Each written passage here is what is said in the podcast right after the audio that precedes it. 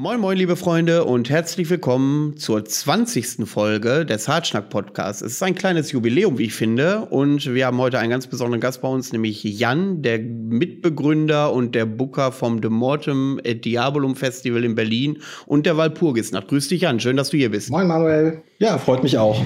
gerade zu dieser kleinen Jubiläumsausgabe haben wir was ganz Besonderes ausgedacht, und zwar sprechen wir über die Arbeit äh, als Booker von dir? Wie sieht das aus in diesen Zeiten mit äh, dem Demortem? Wie sieht das aus mit der Walpurgisnacht, die ja schon verschoben wurde? Ähm, dann sprechen wir noch mal über die alte Geschichte im, mit dem Columbia Theater, den Umzug ins Orwerhaus und und und. Wir sehen, die Sendung ist prall gefüllt. Ich freue mich drauf. Ich bin auch gespannt, was so rauskommt. Ähm, wir haben ja im Vorfeld schon ein bisschen gequatscht und das war ja schon sehr unterhaltsam. womit, womit starten wir denn? Wir starten erstmal bei deiner Geschichte. Und zwar, jeder Gast, und das wirst du wissen als aufmerksamer Hartschnackhörer, ähm, fragen wir jeden Gast, wie er zum Metal gekommen ist, im Speziellen zum Black Metal. Was waren so besondere Erlebnisse, die ersten Konzerte? Äh, wie haben die Freunde und Verwandte darauf reagiert, als du dich in diese Richtung entwickelt hast? Erzähl mal richtig schön Schwank aus deiner Jugend. Ich musste selber, musste selber so ein bisschen drüber nachdenken. Es ist gar nicht so schwer, wie ich zum Metal gekommen bin. Das war relativ simpel. Ich glaube, das war irgendwie mit 13, 14. Ähm, davor habe ich schon relativ viel Musik gehört, aber eher Hip-Hop und Radio und alles, was, so, was man so kriegen konnte. Ähm, und das war ja auch schon ein paar Mal bei dir in der Sendung Thema. Dann gab es ja Viva Plus und die schönen Musiksendungen. Und äh, tatsächlich hatte mir irgendwer von Linken Park erzählt. Äh, und da bin ich komplett eingetaucht und irgendwie völlig süchtig geworden. Und dann einfach so dieser ganz normale Werdegang. Man sucht sich halt irgendwie Bands, die ähnlich sind, dann so über diesen New Metal-Zug, dann kam irgendwie ein bisschen Metalcore dazu. Ähm, dann war ich tatsächlich mit 16 oder 17 auf dem Full Force Festival, wo Dimo Borgia Headliner waren. Und ähm, das war tatsächlich eine sehr beeindruckende Show damals noch. Also ich habe sie jetzt, glaube vorletztes Jahr nochmal auf einem Festival gesehen, das war auch auf irgendeine Weise beeindruckend, aber das damals hat mich halt komplett abgeholt. Ich glaube, Mayhem haben noch gespielt. Damit konnte ich zu dem Zeitpunkt tatsächlich noch gar nicht so viel anfangen.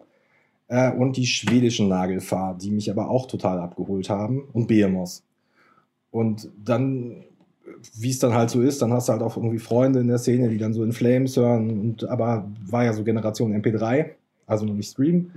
Und ähm, wurde halt irgendwie immer mehr Musik getauscht und bist halt irgendwie so da, da reingewachsen. Und jetzt ich kann mich ehrlich gesagt wirklich nicht mehr daran erinnern, was so wirklich die erste reine Black Metal Show war, wo ich war, weil es waren inzwischen einfach, glaube ich, zu viele. Ähm, aber so dann, dann kam relativ fix, glaube ich, bin ich, bin ich mit den Jungs von Folter Records in Kontakt gekommen. Ähm, und von da ab dann, ach, weiß ich nicht, da haben wir dann relativ viel, auch relativ vielen anderen Städten uns irgendwie Shows angeguckt. Also waren irgendwann mal im tiefsten Thüringen bei einem Privatkonzert von Hypothermia und immer so weiter und dann suchtet man sich halt so alles, alles rein und findet halt, glaube ich, so für mich irgendwie den Weg, dass man halt, also Black Metal war dann halt irgendwann eine Zeit lang so das komplette Zuhause, wo man sich nur mit beschäftigt hat. Inzwischen ist es ehrlich gesagt so, ich kann, kann von mir nicht behaupten, dass ich ausschließlich Black Metal höre. Das, das trifft überhaupt nicht zu, aber immer noch sehr viel. Ähm, und dementsprechend kam dann auch, kam dann auch immer mehr irgendwie so Freundeskreise. Und ich kann tatsächlich gar nicht mit irgendeiner großen Schockstory aufwarten, weil bei mir im Umfeld haben das tatsächlich alle sehr entspannt aufgenommen. So, meine Eltern sind da eh offen. Ich durfte immer meine Grenzen austesten. Gab es überhaupt gar kein Thema. Ich habe witzigerweise ähm, durchaus religiöse Familienmitglieder, aber selbst für die war das überhaupt kein Problem. Da hast du dann trotzdem dein Duck Funeral Shirt zu Weihnachten gekriegt. So, das irgendwie alles gut. So, das, also so, ich glaube, eigentlich ein ganz normaler Werdegang in, für, für einen Musikhörer, denke ich. So. Natürlich gab es dann auch so Ausfälle, wie dass man mal irgendwie in Corpse Paint posiert hat an seinem 18. Geburtstag oder sowas. Ja, aber die Bilder sind, glaube ich, so zum Glück längst verschwunden. Ich finde, so ein Bild wäre hervorragend geeignet als äh, Promo-Foto, was wir auf unserem Thumbnail packen. ich finde, Jan, du könntest darüber, davon mal eins rausrücken. Ich habe sie tatsächlich selber nicht mehr.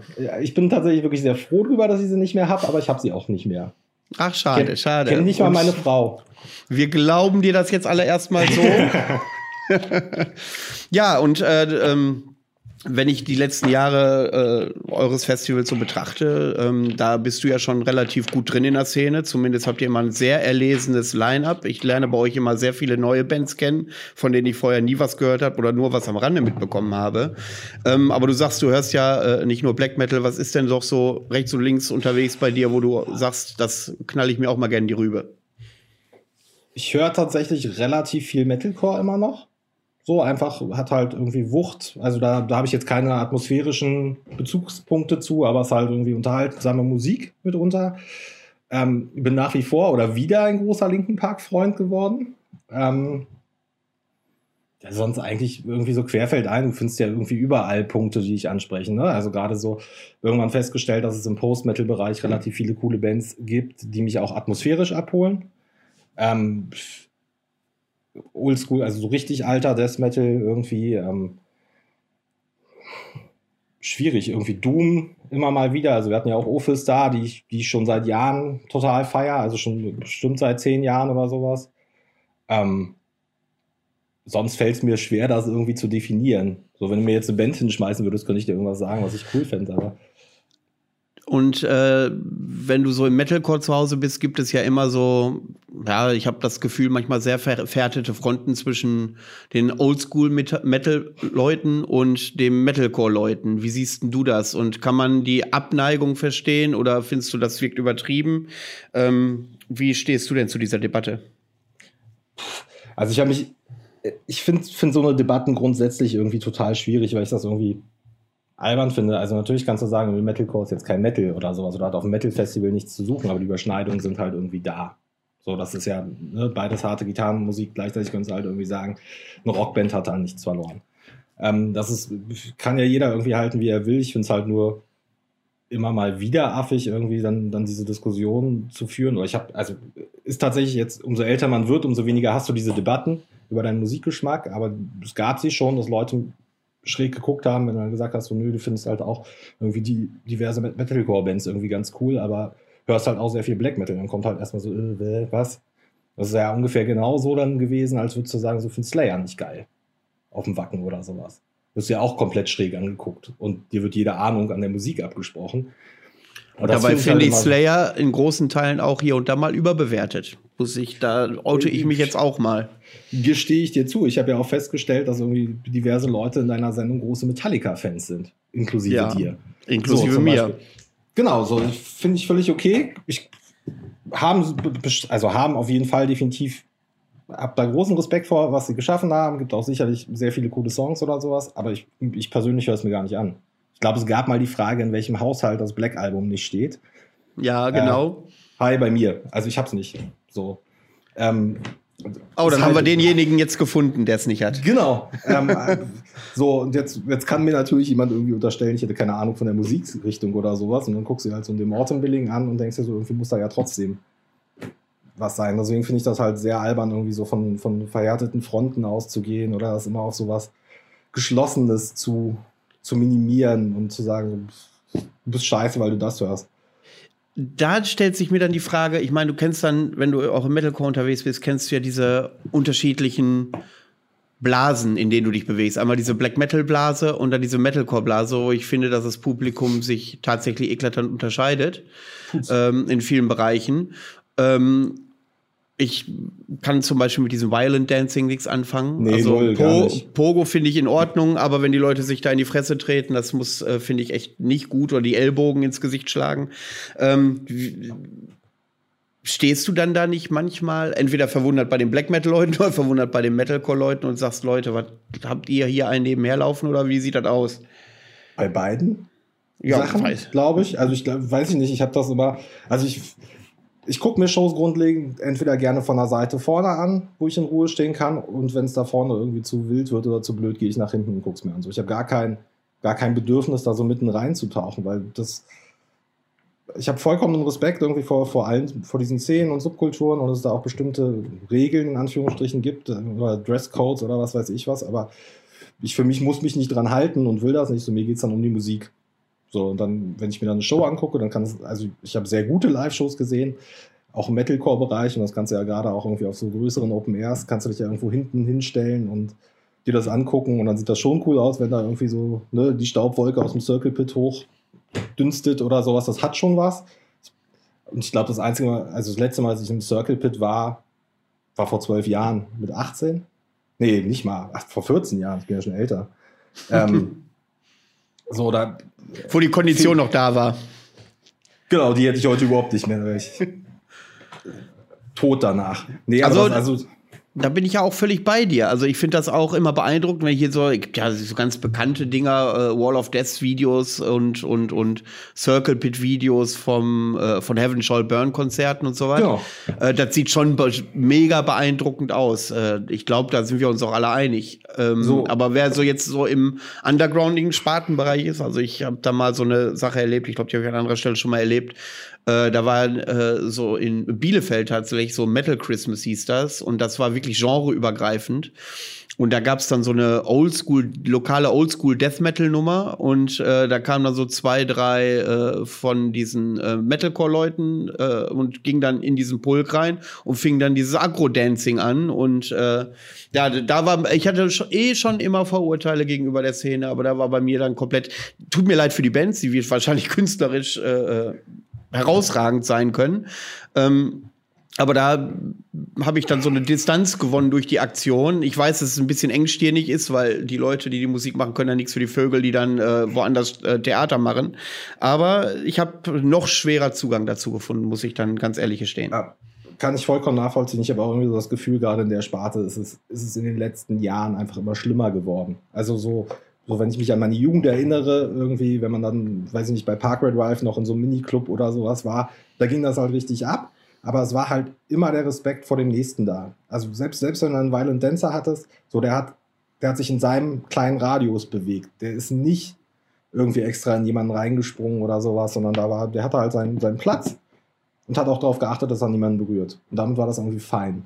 Und das Gleiche gilt halt auch irgendwie dann so im Circle Pit oder sowas. Ne? Wenn jemand hingefallen ist, das kann ich mich wirklich an dieses eine Full Force, das war auch bei Heaven Burn irgendwie zur Mittagszeit damals, gab es einen Circle Pit, alle rannten wie wild durcheinander, einer ist hingefallen, der ganze Pit hat gestoppt. Und so sofort so ein Kreis rumgebildet. So, das, das war die, waren meine Anfangserfahrung damit. Das fand ich halt alles cool. Und dann, umso mehr das gewachsen ist, jetzt kann man, ich habe keine Ahnung, ich bin halt kein Fan von früher war alles besser. Vielleicht ist das auch immer noch so in vielen Sparten. Ich habe nur ein paar Ausnahmen erlebt, aber ich habe es halt auch erlebt, dass mir halt auch mal jemand irgendwie einen in die Fresse gehauen hat, so aus Versehen im Vorbeigehen und sich aber auch nicht mal meinte, sich entschuldigen zu müssen, sondern es war dann halt so eine Aussage aller, ja, was stehst du da vorne? So. Da denke ich mir dann auch so, ja, fick dich, dann gehe ich. Also dann, dann ist das halt mehr, ist das jetzt keine Welt, in der ich mich noch breit machen muss, sondern dann gucke ich mir halt eine Show von hinten an. Kann okay. ich auch wunderbar genießen wenn du die Möglichkeit hast, drei Metalcore-Bands zu empfehlen, tatsächlich, wo du sagst, okay, äh, du hörst eigentlich nur Black Metal und Doom und Thrash und da, welche drei würdest du mir empfehlen, wo ich mal reinhören sollte?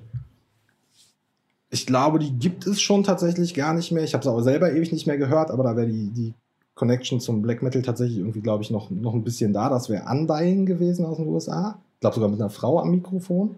Aber das ist wirklich ewig her, dass ich mal irgendwie gehört habe. Das war wirklich, also wenn du da mal suchst, ich weiß auch ehrlich gesagt nicht mehr, ob ich es heute noch geil fände, aber damals fand ich das ziemlich faszinierend, weil es schon düster war. Ähm, Breakdown of Sanity, wenn du halt auf so, so einfach nur dieses Breakdown-Gehämmer stehst, sind die wirklich großartig. Mit so atmosphärischen Zwischenspirenzien. Und wenn es halt also live hat mich jetzt zuletzt Bury Tomorrow irgendwie ziemlich abgeholt. So auf Platte ist das dann öfter mal bei mir auch so, da verliere ich dann irgendwie so den Faden, weil das sehr melodisch ist und dann auch mit Klagesang und so weiter. So, das kickt nicht so immer.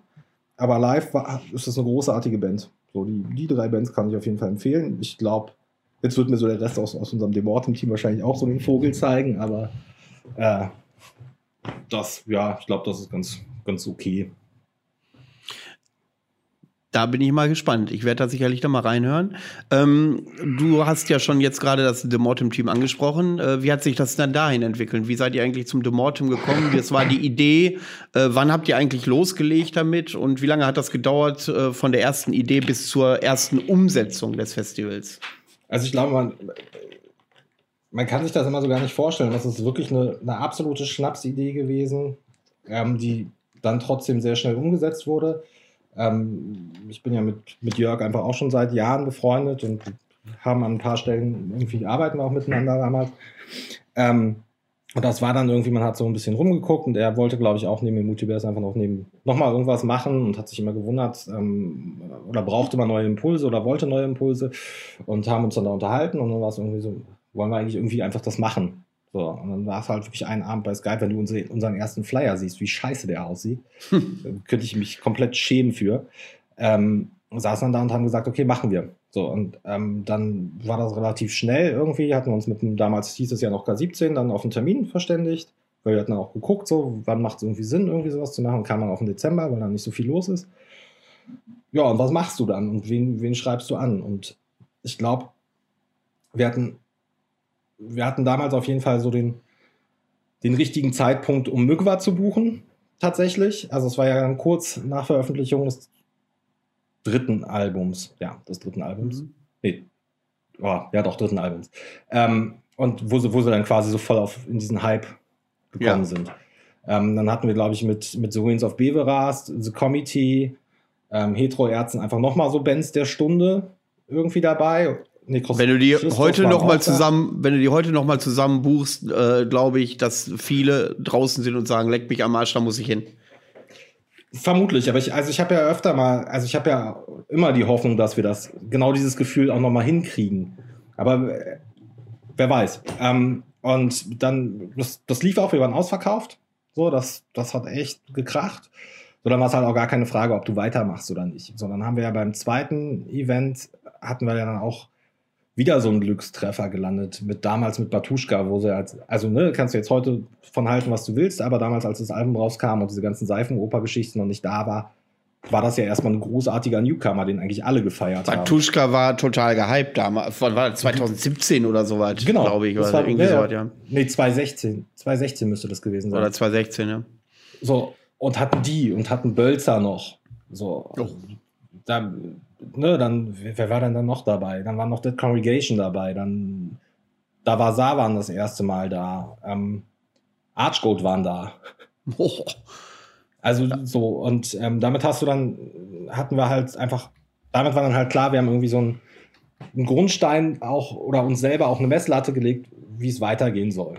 Und äh, da, ab da fing ja eigentlich dann das, das Chaos an, sondern hatten wir ähm, das dritte Jahr, ähm, wo ich jetzt rückblickend glaube, dass wir zum Beispiel Gals Wirt zu früh gebucht haben, weil die ja erst jetzt so, so im letzten Jahr so ein bisschen größer aufkam. Ja.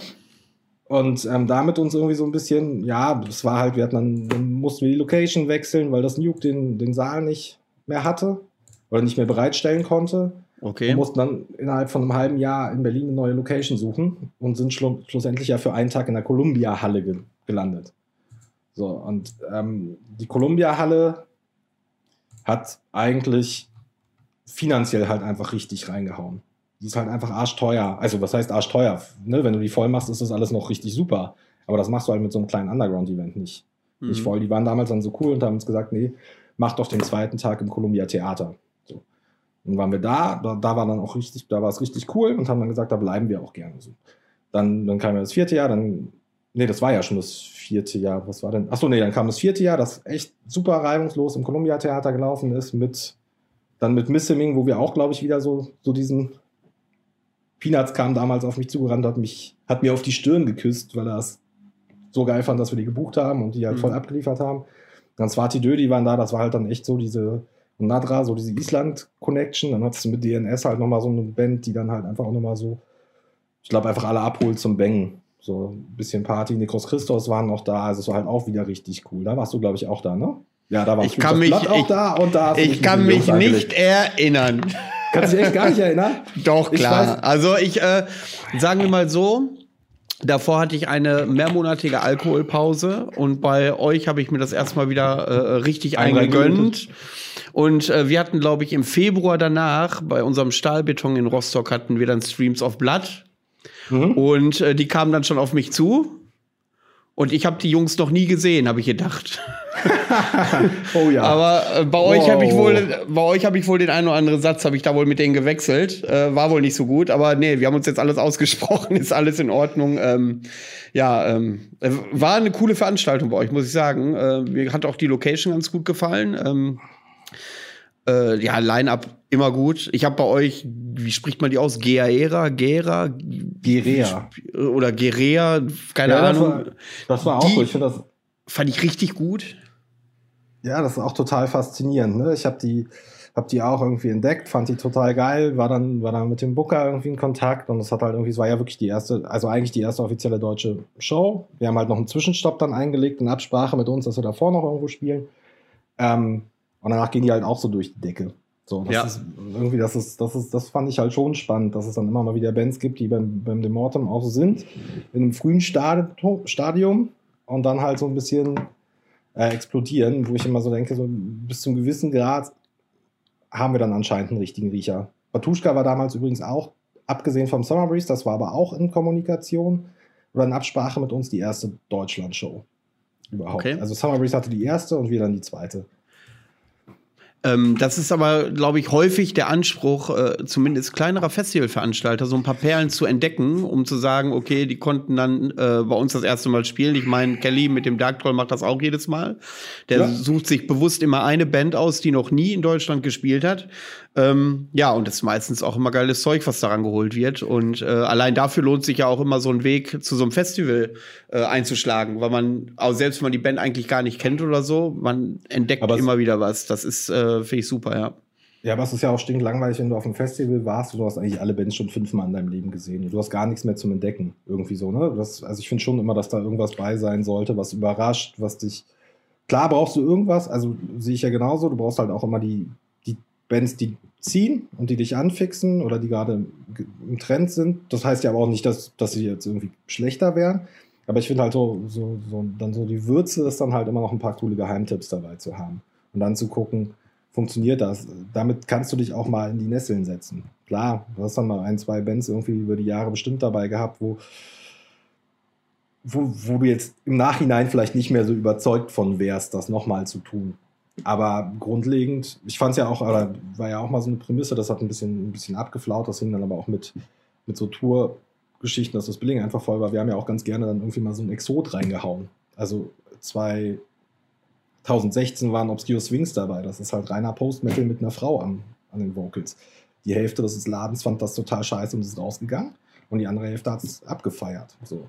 Da habe ich dann gedacht, irgendwie doch alles richtig gemacht, weil das finde ich dann auch wiederum cool und irgendwie amüsant. Und ich glaube, Ja. danach das Jahr war ein Ethik da, was ja auch nicht so zwingend passt. Vom, rein vom Stil her. Die, äh, Doku äh, die Dokumentation, die Diskussion, äh, die erlebe ich aber häufiger, wenn es im äh, Booking-Bereich geht, dass sich da, wenn äh, äh, mehrere Menschen sich äh, um ein Booking kümmern, dass es eine Diskussion gibt, äh, ob die Band zum Rest des Billings passt. Ähm, kann man auf einem reinen Black Metal Festival auch mal eine Doom Band hinsetzen oder kann man auf einem auf einem auf einem wie soll ich sagen typischen Ruhrpott Thrash Metal Event äh, mal eine Black Metal Band reinsetzen. Äh, diese Diskussion gibt's immer und da gibt es tatsächlich, so wie du schon sagst, äh, das Publikum gespalten, die sich genau auf diese Perlen freuen, mal was anderes zu sehen und die andere Hälfte sagt so eine Scheiße, die passt hier nicht hin. Ich kann mich erinnern an die Situation, das ist zwei Jahre her. Äh, da äh, war ich gerade bei meiner Familie im Besuch und im tiefsten Ostfriesland in Aurich hat Ulta gespielt, also die Kölner Ulta. Ja. Und äh, das war eine halbe Stunde von mir weg. Ich bin dann dahin und da war Headliner war Crision und dann waren da so ein paar lokale Bands noch, auch eher so im Death-Bereich. Ja, und bei Ultra, die haben den Saal quasi leer gespielt. Für mich der beste Gig des Tages, aber da waren dann wirklich so diese um die 50, 55 Jahre alten Thrash- und Death-Metaller da, diese Generation. Und du hast dann äh, gesehen, dass bei Ultra sehr, sehr viele Frauen vom Publi äh, also vor der Bühne standen und so ein paar vereinzelt noch ein paar Männer. Aber ähm, die Frauen, die Ultra noch gar nicht kannten, haben das total gefeiert am Ende, wenn dann ihre Männer nach, na, wie kacke, wie kacke sind die denn? Und die, wow, voll geil. Ähm, äh, äh, ja, das hast du halt immer. Und äh, ich bin immer für solche Experimente zu haben. Ähm, zumal ich dadurch auch schon vieles erlebt habe, wo sonst mein Horizont nie herangereicht wäre, weil ich mir das privat nie angehört hätte. Ja, das ist ja, glaube ich, auch wichtig. Also da, dazu mal kurz einhaken. Ähm, das Demortem war ja nie ein reines Black Metal Festival, eigentlich per se. Also sicherlich, der Schwerpunkt liegt da irgendwo, aber wir haben ja mit, wie gesagt, mit Nico, Nikos Christos und Drown auch schon im ersten Jahr zwei Death Metal Bands da gehabt. So, das ist für, mich sollte, oder eigentlich die, der Konsens ist halt, es muss halt irgendwie stimmig sein, es muss, muss dunkel, finster, wie auch immer du das nennen möchtest, sein. Ähm, das ist es halt. Und ähm, das ist halt auch schwierig. Ich kann das immer gar nicht so erklären. Also wir haben die Diskussion auch so teamintern, weil ich dann immer manch, also bei manchen Bands einfach so sage, wenn mir, wenn jemand kommt, so, ey, ich finde die voll geil, können wir die nicht, nicht buchen. Ähm, und ich höre es mir an und dann manchmal sage ich einfach auch, ich finde es scheiße, will ich, also, ne, ich, kann ich jetzt nicht mitgehen. Äh, oder ich sage halt auch wirklich, es passt halt irgendwie nicht. Und ich kann dir nicht mal sagen, warum. Es passt halt irgendwie nicht rein. Also jetzt, deswegen haben wir auch so ein bisschen einen kleinen Teil, dazu kommen wir ja nachher noch die Walpurgisnacht. Da spielen ja andere Bands, die jetzt auf dem Demortem wahrscheinlich nie gespielt hätten. So, weil das sich atmosphärisch aus meiner Sicht jetzt nicht zwingend verträgt, aber es ist, ist so eine Empfindungssache, glaube ich. Da irgendwie, es wirkt halt, also mir haben die Leute schon öfter mal gesagt, so, es wirkt sehr stimmig, das Billing. Aber woran das liegt, kann ich dir selber gar nicht beantworten. Das glaube ich echt wirklich, wie, wie vieles, glaube ich, im, im Black Metal oder generell im Musikbereich sehr viel gefühlt. Ja, sehr viel Intuition. Äh, genau das ist es, glaube ich, auch tatsächlich.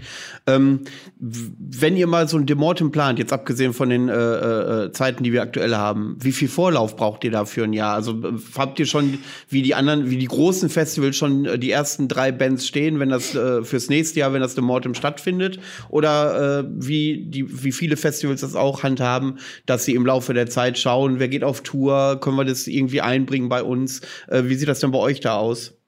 Also ich schwank mal, schwank mal ganz kurz zurück, dass wir nochmal so zu, zu, der, zu der Teamzusammenstellung kommen. Also es war ja am Anfang waren es nur Jörg und ich. Das, ähm, mhm.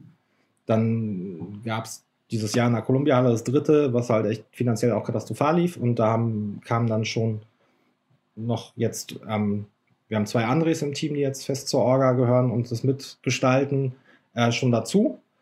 Ähm, Im Jahr darauf haben wir noch Mareike, die jetzt bei uns so für, für die Logistik und in Absprache mit, mit der Technik und so weiter ähm, das macht und auch mit dem Eurohaus kommuniziert, ähm, kam man auch noch fest dazu. Und Jörg hat sich jetzt nach dem fünften entschlossen, ähm, dass er einfach wieder sich mehr auf seinen Kram fokussieren möchte, so und sind in aller Freundschaft auseinandergegangen. Ähm, aber es ist halt so, dass äh, damals, ganz am Anfang, war es einfach, ähm, Jörg oder ich hat eine Band vorgeschlagen und der andere hat entweder zugestimmt oder gesagt, so, nee, passt nicht. So, und dann war, das war, das war eigentlich so die, die Idee. Jetzt, über die Jahre lernt man einfach auch dazu. Ähm, dass man vielleicht auch mal abwartet, welche Tour kommt noch zum Beispiel. Oder Booker von Touren haben aber auch inzwischen sehr weiten Vorlauf. Das heißt, manchmal kannst du auch um, um eine Tour quasi das Billing bauen. Ähm, ich sage mal, eigentlich fange ich anderthalb Jahre, also ein halbes Jahr, also jetzt quasi im Sommer hätte ich angefangen, das Billing für nächstes Jahr zu bauen. So, und dann läuft das im Endeffekt so, dass ich, ich habe eh eine lange Liste an Bands, die ich gerne mal buchen wollen würde. Dann kommt halt immer noch was Neues, dann guckt man da.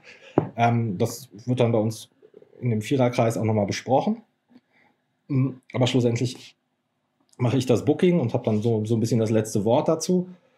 Und dann wird das halt so gebastelt. Also ich glaube, jetzt wäre das Jahr jetzt nicht, nicht so chaotisch gelaufen, wie es ist, wäre das volle Billing für jetzt 2020 ja auch schon raus gewesen. Und ich hätte jetzt halt geplant, dass wir auf jeden Fall bis zum Event schon fünf Bands fix haben für nächstes Jahr, um dann zumindest mit zwei, drei schon auf dem Event rauszugehen und zu sagen, so hier. Ne? Und so, so gestaltet sich das eigentlich.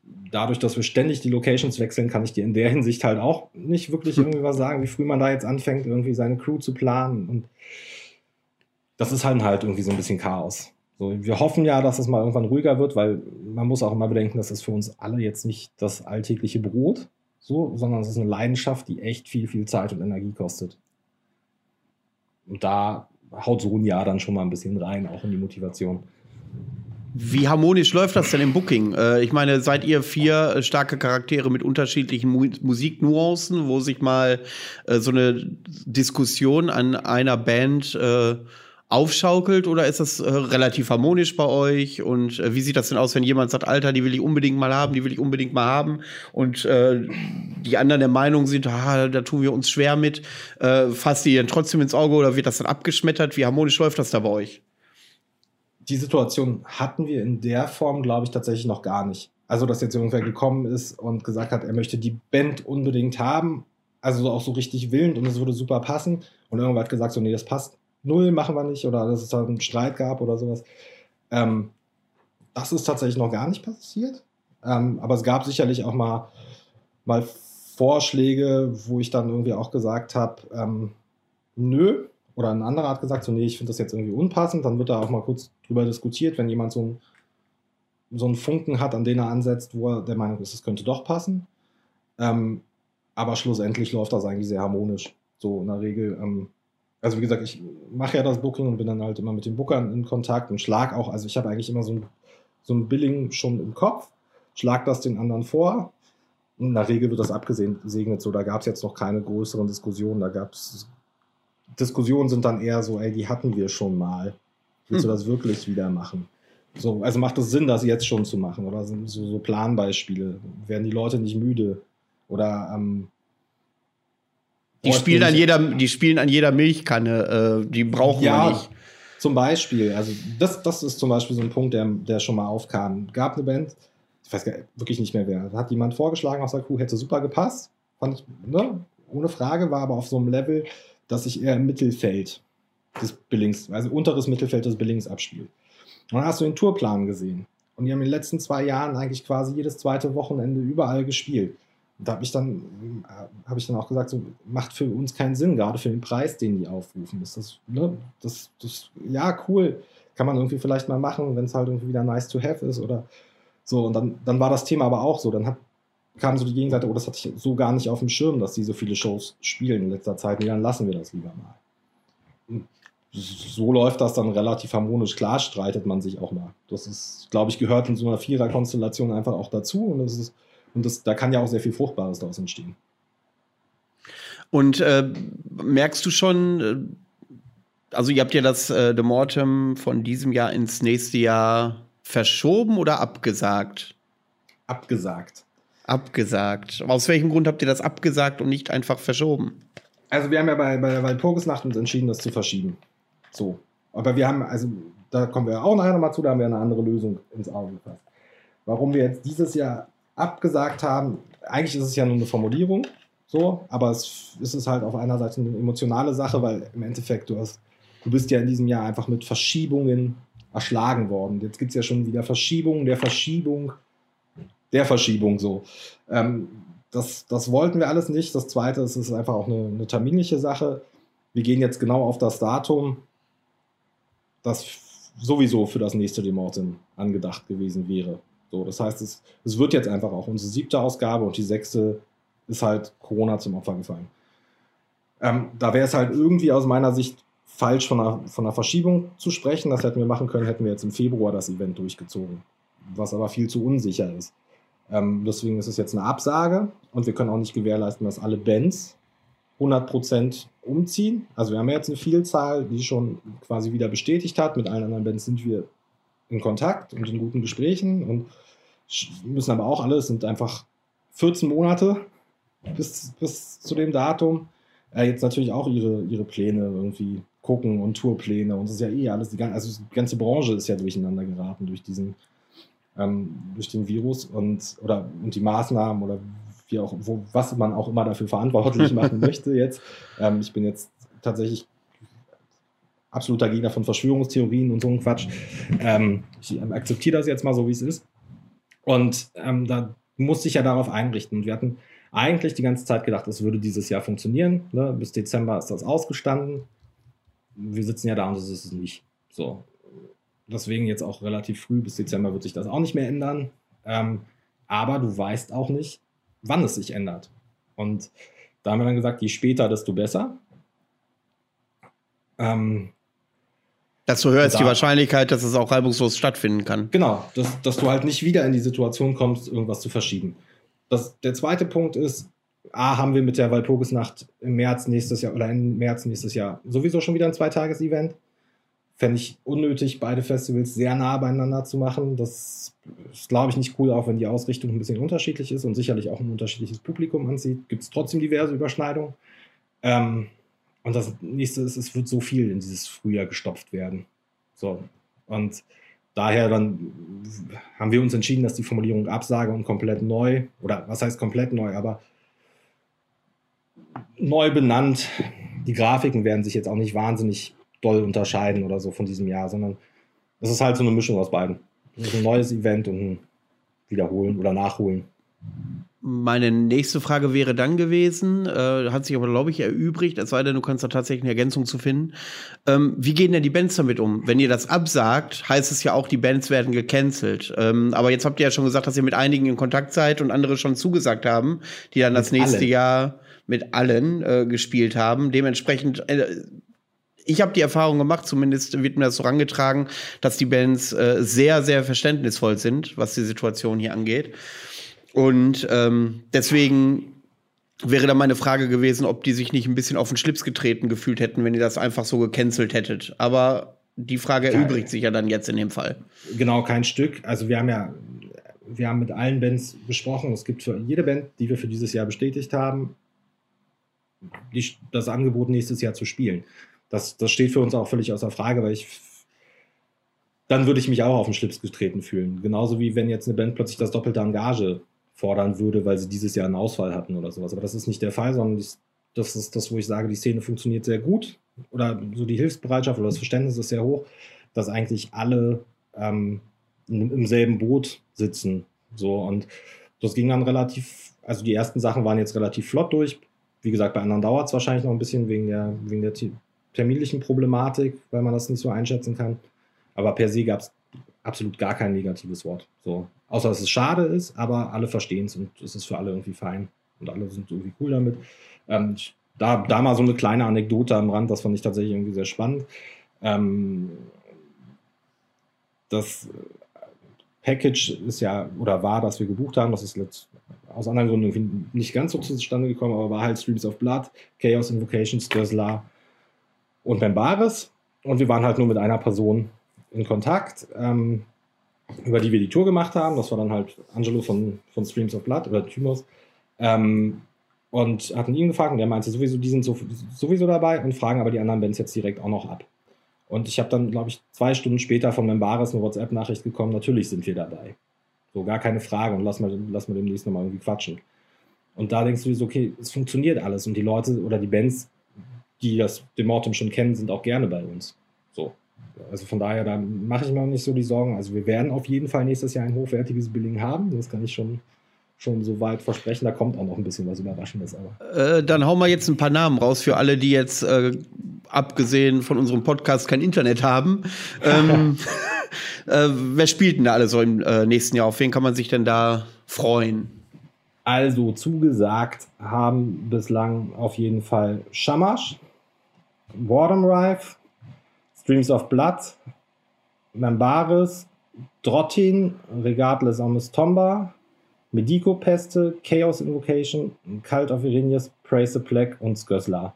Und wie gesagt, mit allen anderen sind wir in Kontakt und das Billing war ja auch noch nicht vollständig. Deswegen wird da auch noch ziemlich cooles Zeug nachkommen. Also das kann ich, kann ich so tatsächlich schon zusichern. Ob das dann jetzt für den Einzelnen cool wird, ist ja dann immer eine Geschmacksfrage. Aber ich denke, dass wir dem einfach ein ähnlich gutes Belingen wie die letzte Jahr, letzten Jahre einfach haben werden. Und lass mich raten, du gefällst dir in der Rolle des Geheimniskrämers. Ein bisschen, aber es gehört eigentlich nicht. Eigentlich bin ich echt auch ein sehr ungeduldiger Mensch, weil ich auch manchmal wissen möchte, wie kommt eine Band an, die, die ich jetzt aus, ausgesucht habe oder wo, wo es jetzt ähm, so ist. Aber das sind ja auch immer bei allem Idealismus, den du in diese Szene steckst, spielen da ja trotzdem strategische Überlegungen eine Rolle. Und wenn du dein Billing komplett raushaust, kann funktionieren, machen manche. Ähm, aber eigentlich ist die Spannung ja auch manchmal ganz schön. So, und du brauchst ja immer mal so Peaks, um Leute wieder aufmerksam zu machen. Und ich kann dir sagen, also jetzt, Stand jetzt, wo wir aufzeichnen, äh, habe ich auch noch, glaube ich, nur zwei Zusagen mehr, die noch kommen aber die eh noch nicht angekündigt waren für, für das Demortem. Ähm, weshalb wir da auch erstmal noch abwarten und erstmal die Bands benennen, die quasi auf jeden Fall sozusagen bei der, beim abgesagten und neu aufgelegten Event dabei wären, die 2020 gespielt hätten. So, einzige Neuheit noch im Billing ist Theotoxin, ähm, die glaube ich auch ganz, ganz gut gerade durch die Decke gehen wenn ich das richtig verfolgt habe. Mhm. Waren die beim Dark Troll? Oh, da fragst nee, du mich was. Nee, nicht beim Dark Troll, beim Fimbul. Beim Fimbul, Theotoxin. Da, warte, ich recherchiere mal kurz. Was war da? Theotoxin, Fimbul. Es könnte sein, es könnte sein, ich bin mir nicht sicher. Ich, äh, ich krieg, ich, aus dem Alter, dass ich mir alle Bands merken kann, die da gespielt haben, bin ich locker raus. Theotoxin. Ja. Sie waren Was? auf dem Fimbul dabei. Da war ich leider nicht da. Das tut mir auch immer noch sehr leid. Aber da waren sie nämlich auch. Und äh, habe da sehr viel Gutes von gehört und bin da auch sehr gespannt. Ja, drauf. die waren da tatsächlich. Die habe ich am Corpse Paint erkannt, hätte ich jetzt fast gesagt. Nee, aber äh, ja, die waren da. Genau, das, also da bin ich auch gespannt und dann würde ich einfach sagen, lasst euch überraschen. Da kommt jetzt, also wir werden sicherlich relativ früh schon relativ viel Bands des Billings rausgeben, weil wir es einfach fair finden, da ja die Tickets ihre Gültigkeit behalten. Ähm, und die Leute, die sich für dieses Jahr eins geholt haben und uns in der Form unterstützen möchten, dass sie das für nächstes Jahr behalten, ähm, dem möchte ich auch die, die Gelegenheit geben, so früh wie möglich zu wissen, für was sie ihr Ticket behalten. Ähm, so. Kannst du denn schon, äh, wo du gerade sagst, Tickets, ähm, kannst du denn schon was zu der Ticketsituation sagen? Äh, die behalten ja ihre Gültigkeit. Was ist, wenn Leute nicht können? Äh, steh, habt ihr da schon ein Konzept ausgearbeitet oder seid ihr da noch in der Debatte? Also wir sind, wir sind noch an, an ein paar einfach einzelnen Punkten, aber schlussendlich ist es so, ähm, du hast in Deutschland eh ein Rückgaberecht. Ähm, und von unserer Seite aus ist das, ist das auch das Recht eines jeden Besuchers, sein Ticket zurückzugeben. Macht das bloß nicht, Leute. Ähm, aber wir freuen uns natürlich, wenn, wenn so viele Leute wie möglich ihre Tickets behalten. Ne? Also, wie gesagt, bis, bis der Podcast ausgestrahlt wird, sind ja die Infos dann schon raus. Ähm, aber zum Zeitpunkt jetzt gibt es halt noch einzelne Gespräche. So, das, das ist auch ähm, übrigens, glaube ich, auch so ein Prozess, ähm, der ja bei vielen Festivals einfach stattfindet. Das ist einfach von der Entscheidungsfindung du überwindest dich, das ist ja wirklich eine Überwindung, das abzusagen, auch so für dich nochmal oder, oder im Team, bis du es nach außen kommunizierst, gibt es einfach organisatorische Dinge, die nicht in fünf Minuten gelöst sind. So, ne, wir haben, wir haben mit, mit MAM einen Mail-Order, der für uns das Ticketing übernimmt. So, das heißt, eigentlich alle, alle Rückgab, Rückabwicklungen laufen über den Mail-Order. Und auch das muss halt geklärt werden und so weiter und so weiter. So, das ist alles, unser ganzes, ganzes Umfeld oder Team ist cool. Ähm, das, das funktioniert auch alles auf einer persönlichen Ebene und alles ziemlich stressfrei, aber es, es sind halt Sachen, die geklärt werden müssen. Und wir haben das Glück, dass wir noch ein relativ kleines, überschaubares Festival sind. Ich will mir gar nicht vorstellen, wie das im Sommer in der Größenordnung stattgefunden hat. So. Wie hat das denn, äh, habt ihr denn Bedenken gehabt, äh, wegen der möglichen Ticketrückgaben. Wie sieht das denn finanziell bei euch aus? Ähm, war das Festival gefährdet? War das ein Gedankengang, den ihr äh, im Kopf hattet, äh, ob das Festival dann eventuell sogar nicht weitergeführt werden kann, wenn die Leute zu viel ihr Ticket zurückgeben? Ähm, wie waren um, denn ähm. da eure Gedankengänge? Ich glaube, wir haben also das habe ich irgendwo schon mal gesagt, ähm, wir haben eine, eine, sehr gute Herangehensweise, was Kalkulationen angeht. So. Das heißt, wir, haben, wir kommen nicht in die Situation, wenn wir jetzt gerade Tickets erstatten, dass wir in einen sehr roten Bereich gehen, ähm, der das Festival gefährdet. Das, das überhaupt nicht. Also es gab jetzt, da war es letztes Jahr mit dem Umzug nach Paulinenaue viel hakeliger, finanziell. Ähm, aber so jetzt im, im Vorfeld erstmal, es ist ja, wir haben einfach noch nicht viele Sachen bezahlen müssen. So, klar, ne, Grafiker, ähm, Flyer, Druckerei, ähm, T-Shirts. Porto. Ja, naja gut, wir haben, wir haben noch keine Festival-Shirts aufs Jahr gebrandet. Okay. So, ne? Wir haben ja okay. wir haben, wir haben zwei verschiedene Motive, die zeitlos sind, rausgehauen, die ich auch persönlich immer sehr cool finde. Ähm, wo man dann aber, genauso das Walpurgisnacht-Motiv ist auch zeitlos, ähm, wo man halt sagen kann, so, das überdauert auch, ne? Das kannst du auch nächstes Jahr einfach noch mit aufs Festival nehmen. So, vielleicht finde ich die Leute cool und nimm das.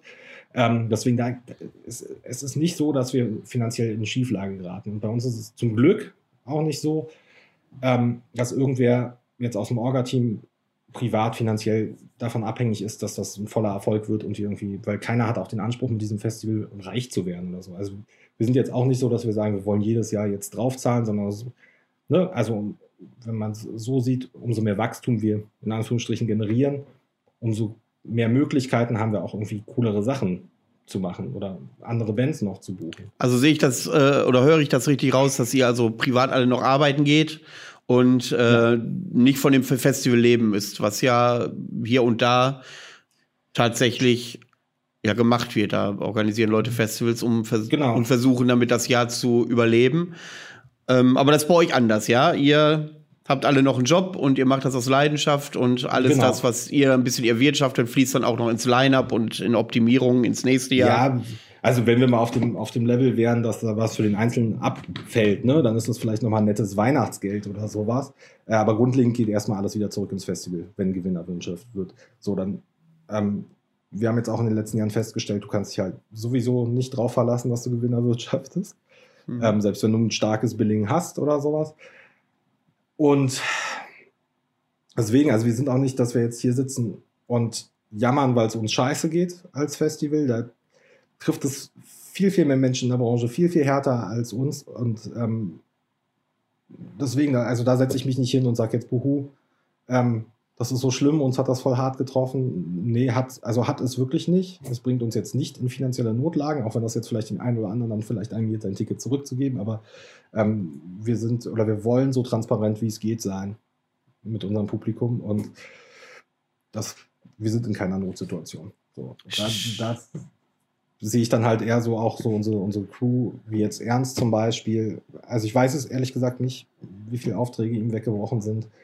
Ähm, tut es mir mehr weh drum, dass das Event nicht stattfindet. So, ich kann mir sagen, okay, wir, wir tun jetzt alles dafür, den Fokus auf 2021 zu richten und das da cool durchzuziehen, aber es ist halt trotzdem dann ein verlorenes Jahr für einzelne Branchen. Du hast, du hast ja eben das Publikum angesprochen. Jetzt haftet dem Berliner Publikum ja im Speziellen ein gewisser Ruf an. Wenn die Band nicht im eigenen Wohnzimmer spielt, stehen die gar nicht erst aus dem Bett auf, so nach dem Motto. Ähm, ich äh, habe mit Candy schon das ein oder andere Gespräch geführt, mit Felix, der die Phosphornächte macht, ähm, wo es ja in Königswusterhausen vor den Türen Berlins ist, wo man das Gefühl hat, äh, dort trifft man auf dem Festival nicht einen einzigen Berliner. Ähm, was sind denn da eure Erfahrungen? Ist euer Publikum eher berlinerisch oder ist es, äh, sind das eher Leute, die von außerhalb kommen? Sehr, sehr bunt. Also wir haben auf jeden Fall Berliner da, wir haben auch ein nicht geringen Teil an Berliner Stammpublikum. Ähm, aber wir haben, also ich glaube, letztes Jahr in Paulinenau, bei, muss ja überlegen, da waren, weiß ich nicht, 300 zahlende Gäste aus 16 Nationen. So, das heißt also auch viel, viel aus dem, aus dem Ausland, die an, einreisen, um das Festival zu besuchen, aus ganz Deutschland halt. Ähm, ich glaube, dass das Problem ist, wenn du jetzt, wenn du es jetzt ansprichst, dass das Berliner Publikum zu müde oder zu faul ist. Ne? Ähm, du hast in Berlin theoretisch kannst du jeden Tag auf eine Metal oder konntest du jetzt bis zu der Situation jeden Tag auf eine Metal Show gehen. Genau, genau. Das äh, schulde ich tatsächlich oder das mache ich auch tatsächlich das Überangebot verantwortlich ein Stück genau, weit. und teilweise auch irgendwie zu drei Shows parallel. Also ich weiß, wir hatten mal einen Abend, das ist jetzt ein paar Jahre her, aber da haben ich glaube Soulstar 4, Heaven Shall Burn und Six Feet Under in drei verschiedenen Clubs gespielt. Sondern, ja. Ne? Ähm, das, das macht es dann halt auch nicht einfacher und deswegen, also ich bin, ich selber würde, habe auch ehrlich gesagt wenig Motivation, jetzt irgendwie Konzertveranstalter, Einzelkonzertveranstalter in Berlin zu werden, weil ich das für nicht erstrebenswert unbedingt erachte. Dazu kommt, ich selber gehe auch nicht mehr so wahnsinnig oft auf Konzerte in Berlin. So, das, ich wohne aber auch ein bisschen außerhalb von Berlin, deswegen ist mein Fahrtweg dann auch anderthalb, zwei Stunden oder so. Aber ich, satt trifft es ganz gut. Also ich sehe das ja auch so ein bisschen als Sabbatical an, um wieder Bock zu kriegen, wirklich viel Shows zu sehen. Okay. Also so habe ich mir das jetzt schön geredet, ne? Ja, ja, der, äh, wunderbar. Also äh, dieser Punkt ist bei mir noch nicht erreicht. Im Gegenteil, wenn ich mal so einen Monat gar nichts hatte, äh, fällt mir die Decke auf den Kopf. Ähm, ich, ich persönlich reise auch gerne mal um die halbe Welt für Konzerte, ganz gerne mal. Ähm, Kann ich verstehen. Ja, mir, äh, mir, fehl, äh, mir fehlte das eine Zeit lang ungemein und jetzt gibt es ja hier und da Gott sei Dank immer wieder Lösungen, äh, wo dann tatsächlich was stattfindet. Und äh, da sind auch die Maßnahmen ja auch nur noch Nebensache, in Anführungszeichen, wenn man ein gutes Konzert hatte. Ja, also, ich finde. Ja, ich, ich finde auch, also ähm, ich finde es auch richtig, glaube ich, äh, ähm, richtig cool, dass es geklappt hat, irgendwie, dass Bart eine Ersatzveranstaltung gemacht hat, dass Kelly noch das Fimbul wieder aus dem aus der Schublade von irgendwo ganz hinten gezaubert hat und ja. da nochmal was gemacht hat. Ja. Ähm, dass das Wolfszeit jetzt über die Bühne ging, das zeigt aus meiner Sicht auch, also mir ist jetzt nicht bekannt, dass es da jetzt irgendwie Corona-Fälle gab. Äh, nee, da habe ich auch noch nichts gehört. Da habe ich bisher ähm, auch noch nichts gehört. Das Wolfszeit müssen wir noch eine Woche abwarten, dann, aber genau. ich glaube, da passiert auch nichts.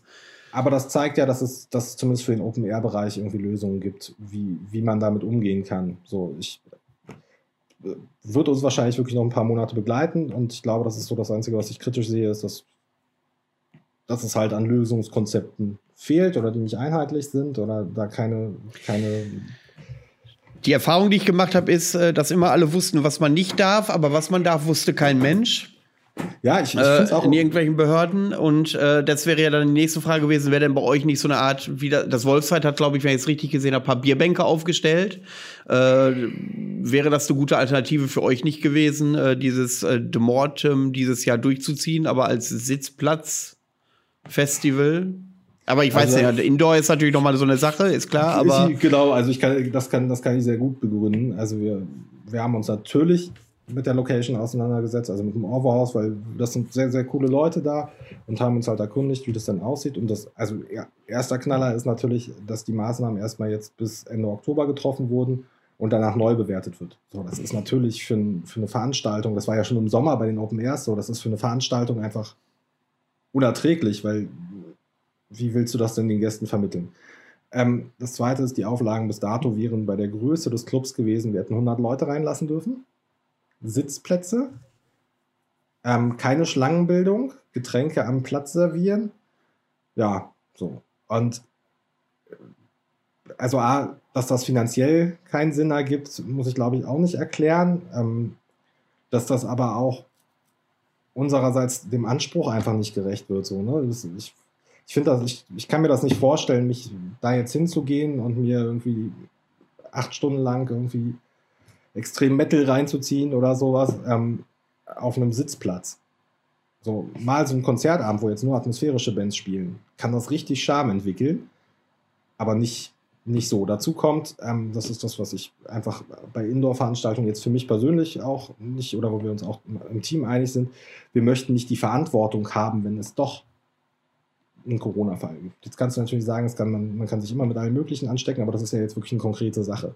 Und ich will, will nicht da sitzen und mein Publikum informieren, ey, ihr müsst jetzt alle zwei Wochen in Quarantäne gehen, weil wir hatten einen Corona-Fall oder dass schlussendlich vielleicht jemand dann trotzdem schwerer erkrankt. So, das will ich einfach auch nicht. Das, so, das, die Verantwortung haben wir auch. Und das nächste ist, ist die Billing-Frage. Und dann, ähm, Bad und auch Fimbul sind ja Ersatzveranstaltungen, oder nicht mal Ersatz, das sind andere Veranstaltungen gewesen, ähm, die unter dem Banner sozusagen liefen. Das war ja nicht das Original Dark Troll Billing, das war ja auch nicht das Original ähm, Barter Billing. So, das super Lösung gefunden, aber die können wir halt nicht ziehen. Und Open Air im Winter ist im Dezember ist, ja. für den Arsch. Dazu kommt, und das ist ja einfach, wenn du auf, auf unser Berlin blickst, dass wir auch sehr viele internationale Bands haben, wo du gar nicht weißt, wie die Reisebeschränkungen sind. Ne? Wir hatten ja jetzt, ich glaube, ähm, Norwegen hat Deutschland als Risikogebiet eingestuft, während Warden Drive schon zum Beispiel schon eigentlich gar nicht in der Lage gewesen zu kommen. Und das, das sind so viele Unabwägbarkeiten und da wir, wie gesagt, auch sehr viel internationales Publikum haben, das sich dann im Zweifel Flugtickets kauft, Hoteltickets und so weiter, das möchte ich alles, also deswegen auch so ein bisschen, bisschen früh. Früh ja, wir wollten es aber auch nicht zu früh irgendwie machen, dass man sagen kann, so im Dezember steht man da und denkt sich, boah, scheiße, ne? ist ja eigentlich alles vorbei, hätte man ja doch durchziehen können. Aber an dem Punkt sind wir ja überhaupt nicht. So, wir sind bei steigenden Fallzahlen. Äh, wir sind dabei, dass gerade diskutiert wird, ob man private Veranstaltungen auf 25 Leute begrenzt. Ähm, und was man von den Maßnahmen hält, spielt dabei ja erstmal überhaupt gar keine Rolle, sondern sie sind da. So, das heißt, wir müssen uns damit auseinandersetzen und haben für uns halt nur diese Lösung gefunden. So, natürlich hätte man jetzt nochmal sagen können, ja, mietet doch eine 5000er Halle und ähm, dann kriegt man da auch 500 Stühle rein. Aber auch dann kommst du wieder ins, in, die, in die Problematik mit, mit allen anderen Maßnahmen und Vorschriften, die gelten, mit dem, mit dem Billing und so weiter. Und deswegen lieber den Fokus jetzt irgendwie auf da, wo es dann potenziell wieder klappen kann. Das klingt wirklich tatsächlich sehr vernünftig und auch verständlich, glaube ich. Ähm, Dann habt ihr euch ja im Laufe der Zeit mal entschieden, ein weiteres Festival zu machen, was optisch sehr nah am De Mortem tatsächlich heranreicht. Und zwar ist das die Walpurgisnacht. Äh, wann hat denn das da bei euch begonnen mit der Walpurgisnacht? Was war die Idee dahinter und äh, warum wolltet ihr unbedingt noch etwas ja, im späten Frühjahr machen? Das kam irgendwann im im, im, letzten Jahr auf, als uns tatsächlich irgendwie einfach dadurch, dass man ja so dann sich über die Jahre ja auch so ein paar Booker-Kontakte aufbaut und ähm, flatterte uns halt das Angebot zur UADA-Tour mit Grift und Velnias rein. Ähm, und da haben wir halt irgendwie so hin und her überlegt, weil eigentlich klang das schon sehr attraktiv. Andererseits wollte keiner von uns aus dem Team jetzt unbedingt ähm, rein Konzertveranstaltungen machen dann haben wir uns halt gedacht, so warum versuchen wir es nicht einfach auch nochmal ein Event zu machen, das zwar irgendwie schon zum Demortem gehört, aber wo die Abgrenzung halt durchaus trotzdem stattfindet, allein anhand der Ausrichtung der Bands. Ne? Also, wie gesagt, ich halt glaube, also eine Band Griff zum Beispiel, würden jetzt auf dem Demortem nicht spielen und würden auch meiner Meinung nach nicht unbedingt zwingend da funktionieren. Ich finde sie aber sehr gut, so, ohne Frage. Und ähm, Deswegen war das war die Idee, hatte sich dann mit UADA nämlich so schön angeboten, dass das damals auf dem 30.04. in Berlin gelegen wäre, also wirklich zur Walpurgisnacht. Und haben dann gesagt, naja gut, dann macht man da jetzt nochmal ein Tagesevent drauf, holt noch vier coole Bands dazu und hat dann eigentlich nochmal noch mal ein schlagkräftiges Argument für eine gute Tagesveranstaltung. So, wie sich das zukünftig entwickelt hätte, kann ich jetzt gar nicht beurteilen, wenn es stattgefunden hätte, wie es angenommen wird. So, das werden wir jetzt erst irgendwie im nächsten Jahr sehen. Aber die, die Grundprämisse war halt einfach auch nochmal mit dem ähnlichen Anspruch, vielleicht auch noch ein anderes Publikum anzusprechen, das aber trotzdem ist ja auch nicht so, dass wir die Musik jetzt nicht hören würden, sondern da sind ja auch viele Bands bei, die bei uns dann halt. Also da sind wir zum Beispiel bei so einem Beispiel, wo, wo einer aus unserem Team eine Band extrem cool findet, ich die aber nicht fürs Demortem geholt hab, hätte, die dann jetzt aber da spielen und da auch wirklich richtig gut reinpassen. Welche wäre das gewesen? Ja, das wäre zum einen Hilruna gewesen, und ja. zum anderen, jetzt schmeiße ich mal mit der einen versprochenen Ankündigung für die Walpurgisnacht um mich, äh, Imperium Dekadenz. Ui. Ui. Was, wieso hätten Imperium Dekadenz nicht auf ein Demortem gepasst? Ich habe hab ganz viel drüber nachgedacht. Ich kann, das ist wieder so eine, so eine gefühlte Sache. Das ist einfach voll die gefühlte Sache. Wenn ich, mir, wenn ich mir die Flyer der letzten Jahre angucke und mir Imperium Dekadenz da vorgestellt hätte, hat es hat sich aus irgendwelchen Gründen, ich kann es wirklich nicht sagen, einfach nicht richtig angefühlt. So. Jetzt bei der Walpurgisnacht denke ich, ja, das, das passt schon eher. Wobei es eigentlich kurios ist, weil wir ja beim, beim Mortem auch diverse sehr atmosphärische Bands dabei haben. Aber irgendwas, ich weiß es ehrlich gesagt nicht. Es ist eine, so eine gefühlte Sache. Aber da passen die halt echt wie die Faust aufs Auge rein. Ähm, das war ja auch das, was Kelly, glaube ich, in, in seiner Sendung bei dir oder der Sendung mit ihm bei dir schon angedeutet hatte. Da stand das nämlich auch schon fest. Ähm, ja, so, die, da haben wir auch echt Bock drauf. Da sind wir mal sehr gespannt. Ja, ich äh, habe jetzt auch, glaube ich, schon zwei, dreimal live sehen dürfen. Ich finde die immer gut, Imperium Dekadenz live. Ähm, aber generell liest sich das Line-Up von der Walpurgisnacht natürlich aber auch richtig gut. Uada, Hellruna, Son of the Sleepless, Horn, da haben wir wieder Regadre, Lilsum, Tomba, was ich ja letztes Mal schon schlecht ausgesprochen habe. Krater, Halfas, Navik, Velnias, Mosaik, Hallig, A Secret Revealed, Soulbrut und Styria. Genau, und dann, und dann Imperium Dekadenz natürlich. Ja, und ähm, das ist dann die, die, die, der zweite Announce in dieser Sendung. Äh, Grift werden auch ah, okay. kommen, so ja. dass wir das wirklich komplette Billing der ursprünglichen Walpurgisnacht 2021 da hätten äh, und dann halt noch diesen Extra-Tag dazu gebaut haben. Ich wollte nämlich gerade sagen, eben hattest du was erzählt von einem Tag, aber ich sehe zwei Tage, äh, Mitte März. Ähm, genau. Das, das ja, ja. Achso, nee, sprich erstmal aus. Ja, äh, äh, das, da wäre jetzt der nächste Punkt gewesen. Erstens war ich sehr schockiert, eben als du einen Tag gesagt hast, aufgrund der Anzahl der Bands. Ich glaube, da ist man äh, bei der Hälfte schon durch. Und wir müssen morgens um sieben anfangen, glaube ich. Aber nee, zwei Tage macht ihr das, ja? Ja. Also da, da kurz der Hintergrund. Also ursprünglich war es als Tagesfestival mit acht Bands geplant. Das war wäre ja quasi mit, das Building war ja komplett mit Styria, Helruna, Son of the Sleepless und Jetzt muss ich selber überlegen. wen wir noch dabei hatten. Ähm, ich weiß es ehrlich gesagt gerade nicht, wer ursprünglich dabei war. Aber also in jedem Fall ist es so, das Billing war komplett mit acht mhm. Bands für einen Tag. Dann kam einfach die Pandemie auf. Wir wussten ehrlich gesagt zu dem Zeitpunkt dann auch, dann, dann wurde die UADA-Tour gekippt. Und dann war so die Frage, was, was machst du denn? Ähm, wie, wie gehst du damit um und wie willst du den Leuten irgendwie, die, die ihr Ticket gekauft haben, die sich auch richtig drauf gefreut haben, vielleicht sogar noch irgendwie was eine Entschädigung oder ein Dankeschön dafür, dass sie ihr, ihr Ticket behalten gewähren. Und dann war es so, naja, theoretisch hatten wir ja eigentlich gehofft, dass wir eh 2021 noch eine Walpurgisnacht wieder machen. Ähm, und dann war relativ schnell der Gedanke da, ach komm, wir klopfen mal an, wir nehmen uns, nehmen noch ein bisschen Geld in, oder nehmen noch ein bisschen Geld in die Hand, das ist ein bisschen zu früh gesagt, aber wir kalkulieren einfach wirklich noch mit einem Tag mehr. Und klären mal, funken mal so ein bisschen im Freundeskreis rum, wer Bock hätte oder ne, wer dann zu, zu fairen Konditionen und Lust hätte, da nochmal bei uns zu zocken. Und ich war dann sehr überrascht, wie schnell das ging. Also das war dann ein Nachmittag oder so, bis dann echt viele Zusagen da waren. Also ne, mit Sascha von Halfas zum Beispiel, ich glaube, das hat ehrlich gesagt 15 Minuten gedauert, bis die Zusage da war. So, dass sie auf jeden Fall Bock haben, nochmal zu zocken.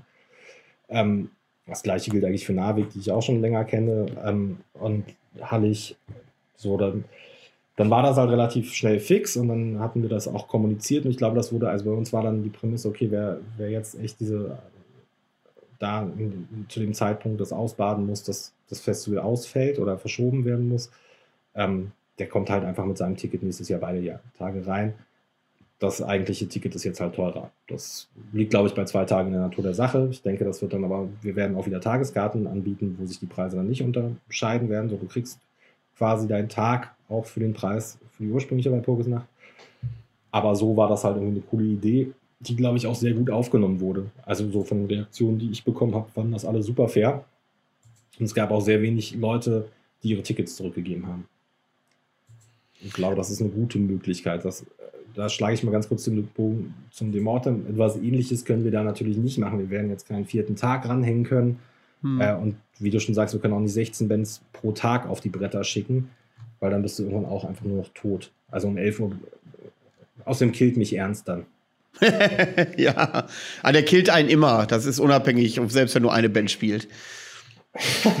aber ja, also, aber da, also ich, da, ich kann es mir schon vorstellen, wenn ich ihm nur sage, dass wir vielleicht eine Band mal mehr pro Tag haben, dass, dass er das nicht ganz so geil findet, finde ich.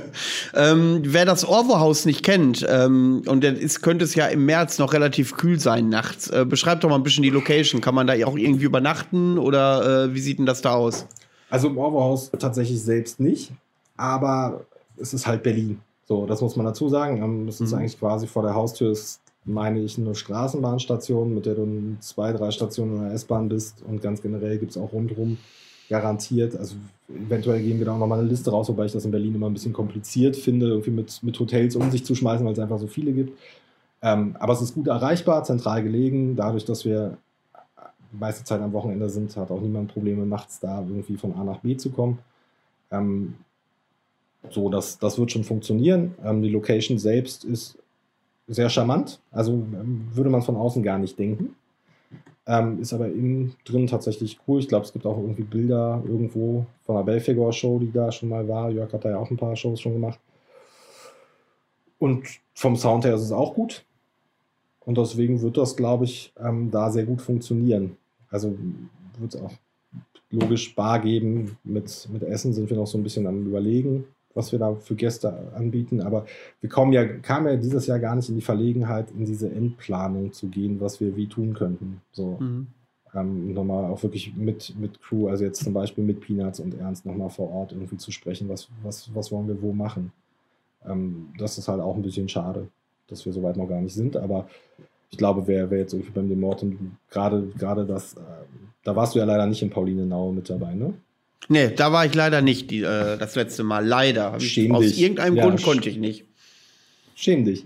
Ähm, wer, wer da einfach auch das, das war ja wirklich dann am Ende so, so eine Art Familienzusammenkunft. Da haben ja auch sehr viele Leute aus dem Publikum einfach auch mit uns gesprochen und auch mitgekriegt, was das für ein, für ein Aufwand dahinter war. Und das Ergebnis war halt irgendwie cool. Und da hast du halt gemerkt, das Umfeld dieses Festivals, was so über die Jahre gewachsen ist, ähm, ist auch fähig, aus echt Scheiße noch ziemlich was ziemlich Cooles zu stemmen. Und das, deswegen mache ich mir bei einem, bei einem planbaren Event gar keine Sorgen, dass das irgendwie auch cool wird. So, das ist also und der höchste Anspruch ist natürlich auch für uns, ähm, dass sich die Leute, die sich bei uns ein Ticket kaufen, dass sich das für die lohnt. So, dass die einen coolen Sound haben, dass die Location passt, ähm, dass sie ihr Bier trinken können, dass sie da Spaß haben. Also Spaß bei einer Black Metal Show, haha, aber dass, dass, dass sie da Spaß haben, dass sie das geboten bekommen und was sie, was sie von uns auch gewohnt sind. Und deswegen, da bin ich sehr optimistisch, dass das funktioniert. Aber ich glaube, da gibt es dann einfach auch detaillierte Informationen, wenn es irgendwie soweit ist. Also wir sind ja jetzt gerade, muss man mal dazu sagen, auch alle ein bisschen, bisschen geplättet und sowas nagt an der Motivation. Wenn dieses zweite Event im Jahr sozusagen einfach wegschwimmt. Wegbricht, ja. Ähm, dann reden wir mal kurz ähm, über den Elefanten im Raum, äh, ohne aber jedoch politisch zu werden, weil die letzten Wochen waren mir äh, äh, sehr politisch und äh, ich, da habe ich jetzt in den nächsten paar Ausgaben eher weniger Lust zu, das noch weiter auszubreiten. Aber ihr musstet ja irgendwann ja mal umziehen ins Orwo-Haus. Und äh, es äh, ging ja die Geschichte um, dass die Columbia-Halle, also der Veranstaltungsort, am Tag der Veranstaltung mit Mygwa das Konzert einfach gecancelt hat. Und äh, nun hast du im äh, Vorfeld ja schon gesagt, ja, da äh, sind ein paar Geschichten im Raum, die so nicht der Wahrheit entsprechen. Ähm, jetzt hast du ja die Möglichkeit, mal aufzuräumen mit diesen ganzen Geschichten und mal zu sagen, wie es wirklich war. Ja, also es ist ja normal, dass ich, dass ich dann einfach über die, über die Zeit irgendwie so ein bisschen Geschichten erstricken. Wir haben ja sicherlich auch viel dafür getan, dass das dann immer komplett in den Zusammenhang mit Müggewa gebracht wird, weil wir sie ja quasi am Tag der Location-Verlegung mit angekündigt haben. Ähm, ich glaube, so einmal ganz kurz, um auf, auf, trotzdem mal einmal kurz diesen politischen Wink zu machen. Es gibt ein Statement von uns zu der Absage da in, im Columbia Theater, das absolut gilt, von uns allen im Team, und das wird auch immer so bleiben, dass wir mit rechtsextremen und rassistischen Gedanken gut absolut nichts zu tun haben wollen. Das ist einfach so. Alles andere lasse ich jetzt mal dann außen vor, damit wir gar nicht in die Diskussion gehen, aber das ist, das ist halt, steht für mich außerhalb jeder Diskussion. Und ähm, es verhielt sich so, ja, also die Mügewa-Show, ähm, die damals im April, glaube ich, in Berlin hätte stattfinden sollen. Ja, letztes Jahr, glaube 26.04. oder sowas, ähm, wurde dann tatsächlich am Tag der Veranstaltung gecancelt. Also während schon einige Bandmitglieder da waren, ein Teil der Crew, ich war auch da, also ich war jetzt nicht direkt involviert, aber ich war, war da.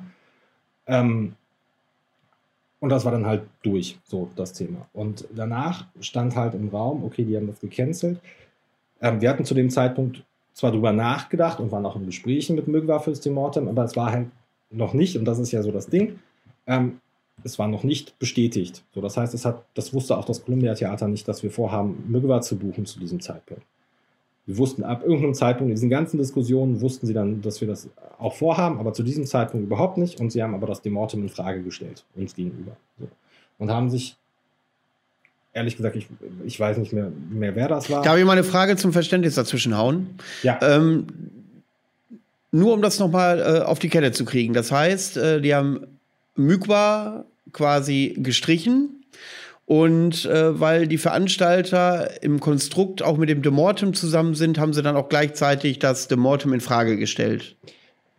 Nehme ich mal an. Also was die Motivation schlussendlich dahinter war, das Demortem in Frage zu stellen, kann ich, kann ich zu dem Zeitpunkt ehrlich gesagt gar nicht, gar nicht beurteilen. Ähm, es war dann halt nur so, dass es dann so aufkam. Ich glaube, wir haben uns auch irgendwann mal erkundigt, ne, wie ist denn das jetzt mit dem Demortem? Habt ihr da jetzt auch irgendwie Bauchschmerzen? Und ab da ging es dann aber plötzlich los, dass gesagt, ja, das ist schon schwierig. So.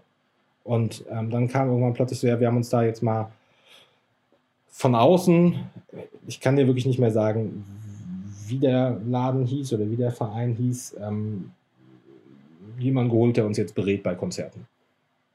So, wir so, okay, alles cool. Wir haben, ich habe aufs Billing, also wenn du das letzte Billing des letzten Jahres anguckst, wüsste ich jetzt nicht, wo ich da ansetzen sollte, um irgendwo eine politische Gesinnung hinein zu fantasieren. Und plötzlich kriegten wir eine Liste mit zehn Bands. die bei uns, äh, denen irgendwas nachgesagt wurde. Das, das ging dann halt von, oder, also ich glaube, das kurioseste Beispiel waren, sind sogar zwei Sachen. Einmal ging es um einen Kommentar unter einer Rezension bei metal.de, wo irgendwer gesagt hat, ja, die sind doch so und so. Der Witz bei der Sache war, die Band hat noch nicht mal bei uns gespielt, äh, sondern wurde einfach irgendwie in einen Zusammenhang gesetzt und das irgendwie auf uns umgedichtet. Also es war wirklich sehr skurril.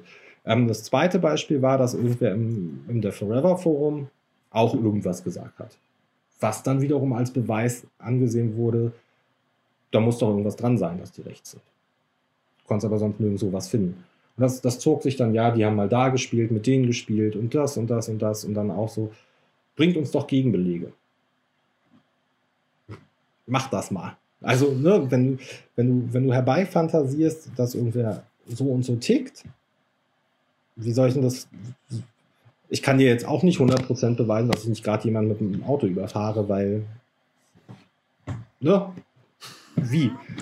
Oder, dass, oder dass ich der Meinung bin, dass es cool ist, jetzt irgendwie jemanden mit dem Auto zu überfahren. Und das war, das war so skurril. Und wir waren, es gab ein längeres Meeting vor Ort mit den Betreibern. Ähm, das aus meiner Sicht eigentlich sehr konstruktiv lief, wo wir, glaube ich, anderthalb Stunden diskutiert haben über alles Mögliche und uns dann, und dann auch gesagt haben, so, ey, wir haben auch gar kein Problem, uns mit den Leuten an einen Tisch zu setzen, die diese Behauptungen aufstellen, weil wir das fair fänden. Wir sind erwachsene Menschen, wir können uns hinsetzen, wir können das besprechen, wir können uns mit den Vorwürfen konfrontieren, die es gibt. Ähm, und dann muss man halt sehen, ob das ausgeräumt werden kann. Ihr müsst schlussendlich entscheiden, was ihr in eurem Veranstaltungsort haben wollt. Weil dieses Recht hat jeder. Jeder Veranstaltungsort hat ein Hausrecht. Und das wurde aber von dieser Beratungsstelle abgelehnt, weil man wüsste ja, müsse ja nur mal gucken, wer da so alles mitwirkt und wer das spielt, dann wüsste man schon, wessen Geisteskind das ist.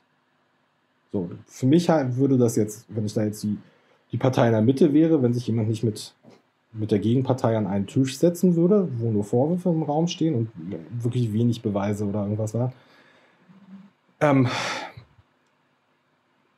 fände ich das schon mal irgendwie abenteuerlich wenn jemand einfach anschuldigen und, ne? und darauf sind die aber nicht eingegangen. Also es wurde uns erst zugesagt, wenn die ablehnen, dann sind die aus dem Gesprächszirkel raus. Ähm, wurde aber nicht. Stattdessen gab es dann das nächste, dass wir doch bitte irgendwie ähm, sagen mögen oder irgendwie belegen mögen, dass die Bands unbedenklich sind. Dann hat äh, jemand aus unserem Team vorgeschlagen, wir können hier offizielle Behörden einschalten. Ähm, das wurde dann als sehr guter, gutes Beispiel irgendwie angenommen oder als gute Möglichkeit angenommen. Und da fiel dann, glaube ich, auch mal der Name Mygwa, ob wir die machen können, wenn wir da auch irgendwie so eine Unbedenklichkeitsbestätigung kriegen. Nee, Mygwa auf gar keinen Fall. Der Zug ist abgefahren. So, also von wegen, es hing nur an der Vorband Deus Mortem. Das war überhaupt gar nicht das, zu dem Zeitpunkt gar kein Bestandteil des Themas. Und es hing auch nicht an Mygwa, dass wir nicht im Columbia Theater veranstaltet haben. So, es war dann nur, wir wollten die Band gerne machen. Ähm, ich habe da, glaube ich, eine liberalere Einstellung, die man von mir aus auch kritisieren kann in dem Zusammenhang, im Zusammenhang mit Mygwa. Ähm, und wir wollten das dann machen und haben dann aber gedacht, so, okay, wenn wir jetzt eh umziehen nach Paulinenaue, dann kündigen wir halt gleich unseren Headliner mit an, der zu dem Zeitpunkt fix war und haben das gemacht. So, und in Paulinenaue haben wir einen Ort gefunden gehabt, der echt irgendwie Lust. Also man muss sagen, es war so zum, zum ersten Mal, ich war total, als ich das vorgeschlagen bekommen habe, war ich erstmal so völlig von den Socken, also irgendwo im tiefsten Brandenburg, auch von den Bildern sieht das echt nicht, nicht geeignet aus. Aber ja. Habt ihr da mit offenen Karten gespielt beim Orwehaus? Habt ihr da gesagt, pass mal auf, wir gehen aus dem Columbia-Theater raus wegen dem und den Vorwürfen, die nicht haltbar sind? Und du musst, du musst gerade zwei Sachen unterscheiden. Äh, zuerst ging es ja nach Paulinenau und wir sind ja jetzt im Orwo-Haus. Ja, genau, ja. so rum, ja. ja, ja. ja. Mein aber wir haben an beiden, beiden Stellen mit offenen Karten gespielt, haben, haben das erklärt. Ähm, das ist, also Paulinenau war noch ein bisschen entspannter, weil die haben einfach überhaupt gar keinen Bezug zum Mittel gehabt. Also da, da schlafen die Gäste, glaube ich, von UTBS immer in dem, in dem Jugendhaus. Ähm, und beim Orwo-Haus ich sage, also das ist, das ist, ich finde, das ist ein cooler Laden und das ist alles fair. Die haben auch ihre Haltung und bei denen, die wollen halt auch nichts mit irgendwelchen politischen Ideologien zu tun haben, was ich okay finde. Ähm, aber das, da habe ich nicht das, oder da ist auch die Absprache, wenn, wenn bei uns irgendwas im Billigen ist, wo sie jetzt erstmal skeptisch sind oder wo von außen was reingetragen wird, dann ist der erste Impuls, sie sprechen mit uns drüber. Und dann guckt man, Und dann, dann bespricht man das. Das finde ich völlig okay. Damit kann ich komplett leben. Und ähm, in Paulinenau war das dann alles, nö, ist alles cool und machen wir total gerne. Der hat sich, also der Inhaber, da hat sich auch sehr gefreut. Er hat auch alles möglich gemacht, dass, dass man da eine gute Zeit hatte. Ähm, ich glaube, das war dann einfach, für die, die da waren, wissen das, ähm, das war dann auch ein bisschen Klassenfahrtsatmosphäre irgendwie. Also es, es, war schon, schon ein eigenes Feeling und ähm, dadurch, dass es dann auch nicht so viele Gäste gab, war das halt auch, glaube ich, für jeden so ein ganz, ganz besonderes Event. Ne? Du standst da jetzt nicht dicht gequetscht im Raum, um beim Headliner irgendwie noch zu stehen. Und es war halt sehr weitläufig. Dann haben wir es ja noch irgendwie hinbekommen, dass das warmes Essen verkauft werden kann. Das war auch sehr kurzfristig. Ähm, die Leute da aus Pauline Naue haben ja dann die Getränke übernommen für Gäste und sich da auch das, das also es war halt wirklich so, so ein bisschen, ähm, es hat sich halt ganz gut gefunden und aber dieses, also genau, womit ich eigentlich aufräumen wollte, davor es hing halt nicht an Mög war, dass wir umziehen mussten, sondern es hing aus meiner Sicht dabei, dass man sich da völlig reingesteigert hat. Auch, sicherlich aus dieser Mögwa-Geschichte, aber halt völlig reingesteigert hat, dass man in der Black Metal-Szene an jeder Ecke irgendwas vermutet hat.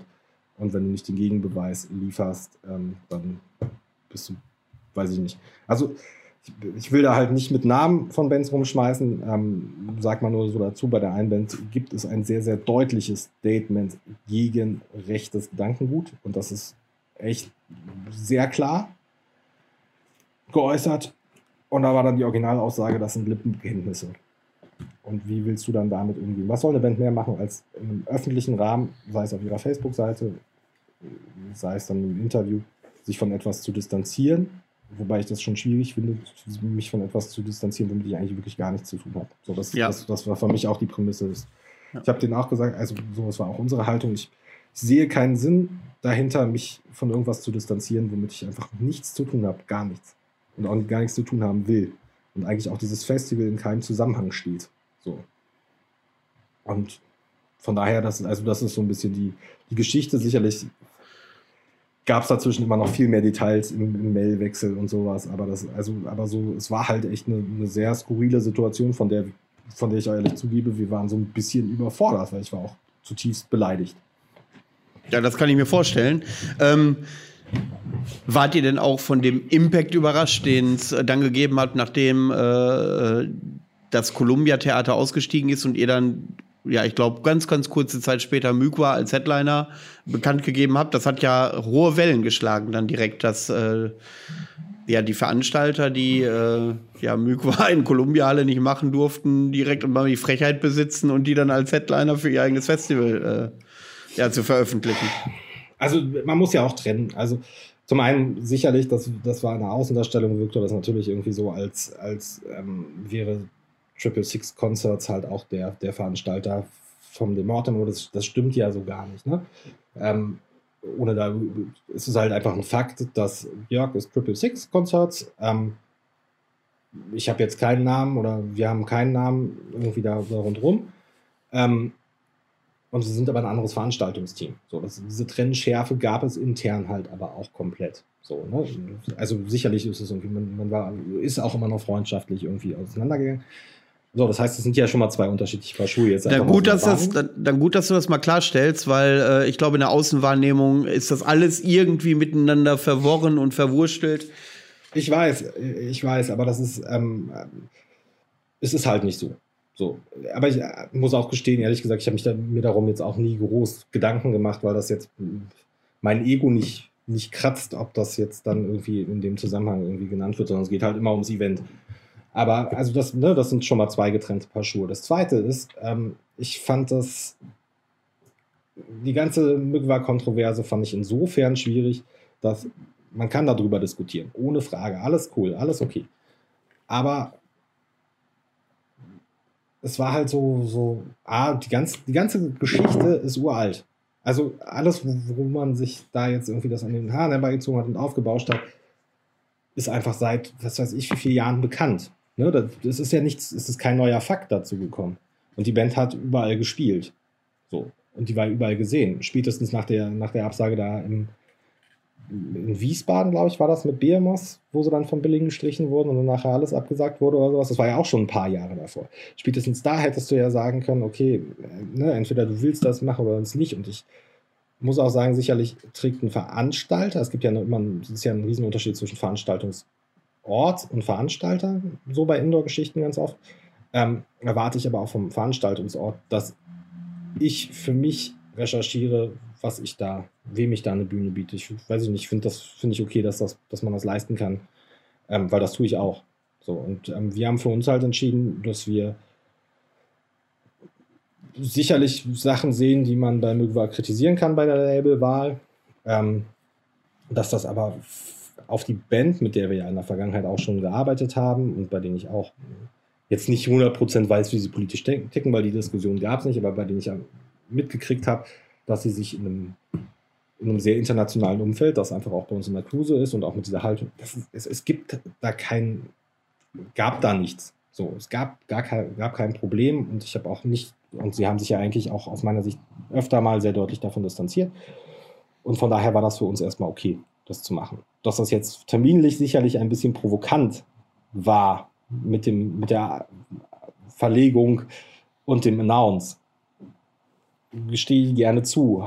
War sicherlich auch nicht, ich weiß es ehrlich gesagt nicht mehr, weil das ist jetzt wirklich über ein Jahr her, war sicherlich aber auch nicht ganz unbeabsichtigt, das dann so ein bisschen, bisschen auch zu provozieren. Ich ähm, glaube, das war ja in der Folge mit, mit Flo von Totenwache oder sowas so, wo es auch schon mal so darum ging, dass das Black Metal ja auch ein bisschen provozieren will und das war jetzt mal so eine ganz stumpfe Art, wo man das dann mal irgendwie gemacht hat. Aber grundlegend war es einfach, es ist, es war zu dem Zeitpunkt die Black Metal Band schlechthin und der Headliner schlechthin. Wir wollten sie haben und haben sie gemacht. Äh, ich würde sagen, ihr habt eine ganze Menge Applaus dafür gekriegt. Also ich habe äh, das ja auch aufmerksam beobachtet, diese Debatte, und da gab es wenige, oder wenn ich überlegen müsste, ich glaube, die eine einzige kritische Stimme, äh, sondern waren äh, war sich die Community relativ einig, so finden wir gut, dass ihr die Eier habt und dann äh, tatsächlich Mykon auch mal ranholt. Ähm, dementsprechend, äh, ja, wenn ich so ein bisschen in die Trotzreaktion gehen kann. Äh, das Columbia Theater hat ja auch schon ordentlichen Shitstorm dann kassiert. Und für haben viele, für viele werden, viele werden sich gefreut haben, als äh, dann diese Veröffentlichung kam. So als, ja, mit kleiner Rückschlag in Anführungszeichen. Ja, das, das schon. Also ich muss aber auch muss aber auch echt sagen, also es gibt, gibt aber auch eine Wahrnehmung von, also mal, mal so umgedreht. Ich habe mir tatsächlich ein bisschen Gedanken gemacht im Vorfeld, was, was für Reaktionen kommen, weil du willst ja auch nicht, gerade im Internet, nicht von, von den letzten Trollen da irgendwie den Applaus abgreifen. Und das war halt zum Beispiel so dann im April letztes Jahr, als diese Show abgesagt wurde und es war ja schon ein Teil Publikum da. Die Reaktionen waren, die waren sauer. Die Leute, die da waren, die waren angepisst, dass die Show auf, ausfällt. Und das war aber kombiniert mit so einer Art von Fassungslosigkeit, wenn man es auch nicht so ganz greifen konnte, warum jetzt eigentlich. Aber das war sehr zivilisiert. Und was dann aber auf der Seite vom Columbia Theater für Kommentare teilweise kam, fand ich schon unterirdisch. Und diesen Applaus wollte ich jetzt auch nicht haben. Aber es stimmt schon, dass wir da eigentlich auch, ich fand auch die Kommentare, die wir da gekriegt haben, allesamt völlig okay. Ähm, das, das hatte ja dann auch wirklich einen sachlichen Bezug. So, ihr macht das wenigstens und eigentlich gibt es da ja auch nichts. Ähm, und von daher war das schon okay. Aber ich, also ich hatte aber auch trotzdem so ein bisschen, bisschen, oder wir hatten auch im Team so ein bisschen überlegt, was machen wir denn da jetzt, wenn wir jetzt, was weiß ich,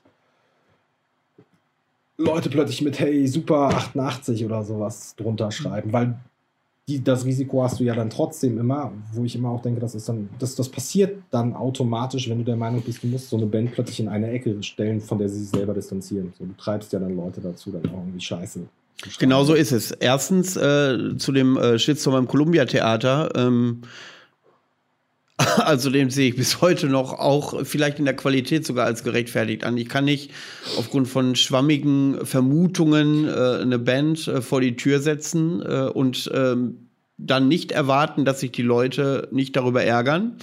Und äh, ja, was du auch sagst, die Gefahr ist natürlich groß, dass äh, besonders äh, dann in rechten Kreisen Mykwa so ein Status irgendwann angehaftet wird, weil es ja von linken weiß ich nicht, linken Leuten verboten gehört oder, oder, oder.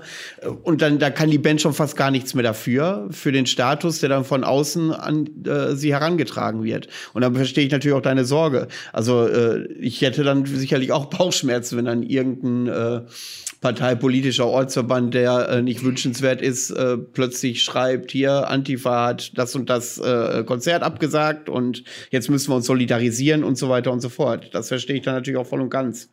Genau, also, aber also mit dem Shitstorm, dass sie einen Shitstorm verdient hatten, äh, dem widerspreche ich ja gar nicht. Mir geht es eher ums Niveau, dass das in Facebook-Kommentaren inzwischen so ein, so ein Level erreicht hat, dass ich echt, weiß ich nicht, damit kann ich nichts anfangen. Das ist wirklich lächerlich bis ekelhaft. So. Ähm, aber das, das andere ist, genau, wo ich auch nochmal drauf hinaus will, das war ja dann, es hieß ja dann auch immer, ich glaube, das war auch in irgendeinem einem sehr fragwürdigen Magazin, Online-Magazin-Thema, so auch die Headline so beim, beim Demortem, weiß nicht, irgendwie sowas, sowas in der Art wie Antifa treibt äh, Veranstalter nach, äh, das Demortem nach Brandenburg und hier kann man dann wenigstens so. Und es ist einfach auch falsch, dass, dass man jetzt sagen kann, die Antifa hat uns dahin getrieben oder die Antifa ist dafür verantwortlich. Nee, über, also dem kann ich halt insofern widersprechen, als dass ähm, das Columbia Theater hat entschieden, dass sie ein Problem mit den Bands hat. Wir haben die Reißleine gezogen, weil wir gesagt haben, wer uns so misstraut, mit dem möchten wir auch nicht arbeiten, wir haben damit nichts zu tun und wollen aber auch nicht uns in der Form, ehrlich gesagt, beleidigen lassen irgendwie, weil das ist schon beleidigend, wenn man in die Nähe einer Ideologie gerückt wird, die man nicht, also mit der man nichts anfangen kann, die man eigentlich ablehnt. Und dementsprechend kannst du das da nicht hinschieben. So, das, das, das funktioniert nicht. Antifa-Gruppen mögen dafür verantwortlich sein, dass zahlreiche Shows abgesagt wurden, aber bei uns trifft es das nicht. Und ich finde nicht, dass man das dann irgendwie noch unnötig aufbauschen muss, sondern es war halt so ein Vorgang, der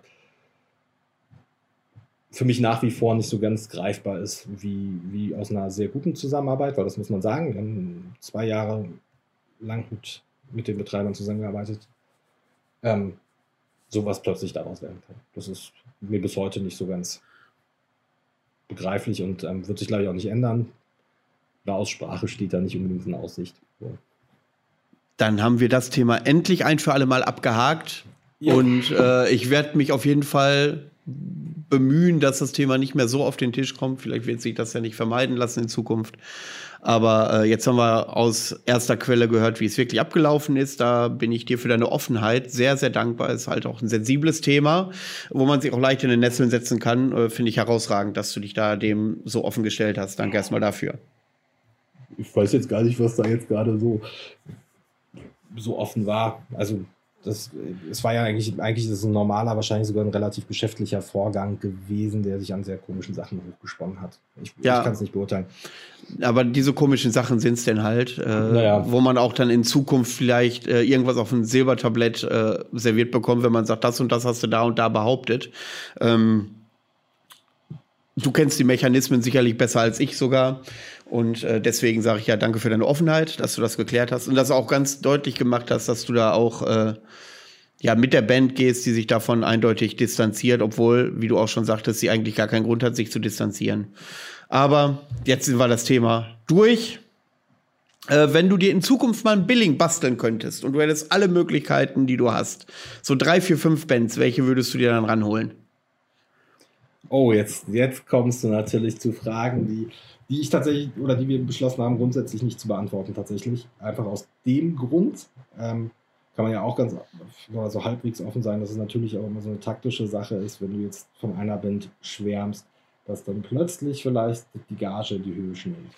Also ich, ich wage zu bezweifeln, wenn du jetzt Satyricon gesagt hättest, äh, dass, dass die also aufgrund des genau. Aber, nee, das, das sind ja, das sind dann auch wieder Größenordnungen, auf die ich gar keine Lust habe, glaube ich. Ich habe aus Veranstaltungen, da kreisen da auch so ein paar Sachen gehört, die ich nicht so spannend finde. Ähm, nee, vielleicht kann man da jetzt, also ich glaube, da hat auch jeder bei uns im Team so seine eigenen Wünsche, Vorstellungen, die er sich so richtig gut vorstellen kann. Ich schmeiße jetzt einfach mal zwei Namen in den Raum, wo ich bei der einen, oder eigentlich bei beiden Bands, vielleicht ganz geringe Hoffnungen habe, dass das irgendwann mal was werden könnte. Das eine wäre dann tatsächlich der, der Wunsch äh, von, von André, ähm, einem unserer Mitorganisatoren, das wäre Dumal. Die habt ihr, glaube ich, letztens ja auch schon mal behandelt, wo ich mhm. auch konform gehe. Die fände ich, fänd ich schon sehr cool, die mal zu haben. Ähm, das ist aber wahrscheinlich sehr schwierig, weil die in den USA stehen und hier jetzt nicht so diese Base haben, dass du da mit Flügen und so weiter das irgendwie gedeckelt bekommst. Und das zweite wäre jetzt für mich halt einfach Mare. So, das habe ich glaube ich auch schon mal gesagt in irgendeinem Gespräch. Ähm, das das wäre jetzt auch noch so eine Band, die, die einfach wie die Faust aufs Auge so, so richtig ins Billing passen würde. Aber auch da ist es, glaube ich, schwierig, weil die Musiker in diversen anderen Bands unterwegs sind und ich, es nicht so richtig darstellbar ist, dass das mal klappt. So, aber das sind mal so zwei, zwei Bands, wo man jetzt mal so sagen könnte, das wäre schon richtig cool. Ähm, dann gibt es natürlich immer so, so Namen, wo es dann aber auch so darum geht, was kommt danach, wenn du jetzt darüber nachdenkst, ob man jetzt eine Band wie The Tain zum Beispiel hört. Was willst du denn danach machen, in der Größenordnung, in der wir uns befinden? Und in der tatsächlich ja auch gewissen Engstirnigkeit, in der wir unterwegs sind. So, da da gibt es nicht so viel. Ja, ist das nicht auch so ein Punkt, den man immer bedenken muss? Pass auf, jetzt haben wir die Möglichkeit, die und die Band ranzuholen. Das äh, würde die zukünftige Erwartungshaltung in einem Maße erhöhen, wo du die Befürchtung hast, dem könnt ihr gar nicht mehr gerecht werden? Ja, natürlich ist das eine Überlegung. Es ist aber auch, es ist aber auch so ein bisschen eine Frage der Haltung, weil ich glaube, das, das ist ja auch so ein beliebtes Thema bei dir im Podcast, so dieses Underground-Ding, ne? Ähm, wenn ich jetzt eine Band hole, die wo ich wüsste, wir ziehen 2000 Leute mit. Ist ja egal, Namen ist da ja wirklich erstmal irrelevant. Wir ziehen 2000 Leute mit. Dann verändert sich, glaube ich, das Event als solches einfach schon sehr. Ähm, weil so ist es immer noch irgendwie familiär, finde ich, ist so ein bisschen das falsche Wort, aber es ist so ein, ist ein anderes Feeling. So. Und wenn du das dann einmal aufbrichst, dann brichst du aus meiner Sicht in dem Zusammenhang irgendwie, läufst du Gefahr, den Charakter des Festivals ein bisschen zu, zu verlieren. So, und das ist ja was, was wir nicht möchten, sondern das ist ja, ist ja mit sehr viel Leidenschaft behaftet. Und das wäre halt zum Beispiel auch das andere, wenn du mit so einer, so einer großen Band irgendwie um die Ecke kommst, ähm, dass die Erwartungshaltung einfach noch steigt. So. Die Erwartungshaltung bei uns ist ja aus meiner Sicht schon relativ hoch. Ne? Ich, ich kann jetzt nicht Band XYZ dahin stellen und dann sagen die Leute so, ja, wieso stellst du die da hin? Die sind doch scheiße. Wenn ich mal kurz als Außenstehender die Erwartungshaltung, die immer mir so zugetragen ja. wird, wenn es ums Mortem geht, ist halt dieses, was wir eben schon gesprochen haben, so dieses Perlen entdecken. Ich kenne die Band nicht, ich höre da vielleicht vorher mal rein, damit ich wenigstens eine ungefähre Idee habe, was sie spielen. Aber so dieses, da kannst du hingehen, da hast du immer irgendwas irgendwelche Perlen, irgendwas Avantgardistisches, was du so nicht auf dem Schirm hast. Und äh, das ist diese Erwartungshaltung, die so in meiner Blase, in meinem yeah. Umfeld mit dem The Mortem immer äh, in Verbindung gebracht wird. Ich sehe das auch völlig als Kompliment an, so wenn das, wenn das tatsächlich so, so ein bisschen der, den Ruf darstellt oder die Erwartungshaltung ist, weil das, das zeigt, der A zeigt es erstmal ein gewisses Grundvertrauen in das Festival als solches. So, wir sind ja kein, kein 10-Euro-Festival. Ne, du zahlst ja schon ähm, schon ein bisschen was an Geld, um ähm, das Event zu besuchen. Das heißt, du gehst ja dann tatsächlich mit dieser Prämisse ran. Okay, du hast vielleicht deine, deine vier, fünf Bands, die du auf jeden Fall gucken willst, aber da sind halt noch mehr Bands und du hast, äh, irgendwer hat mir mal gesagt, er weiß ganz genau, äh, wenn er zu uns kommt, geht er nach dem zweiten Tag nach Hause und hat auf jeden Fall zwei, drei neue Bands für sich komplett entdeckt, die er total gut findet.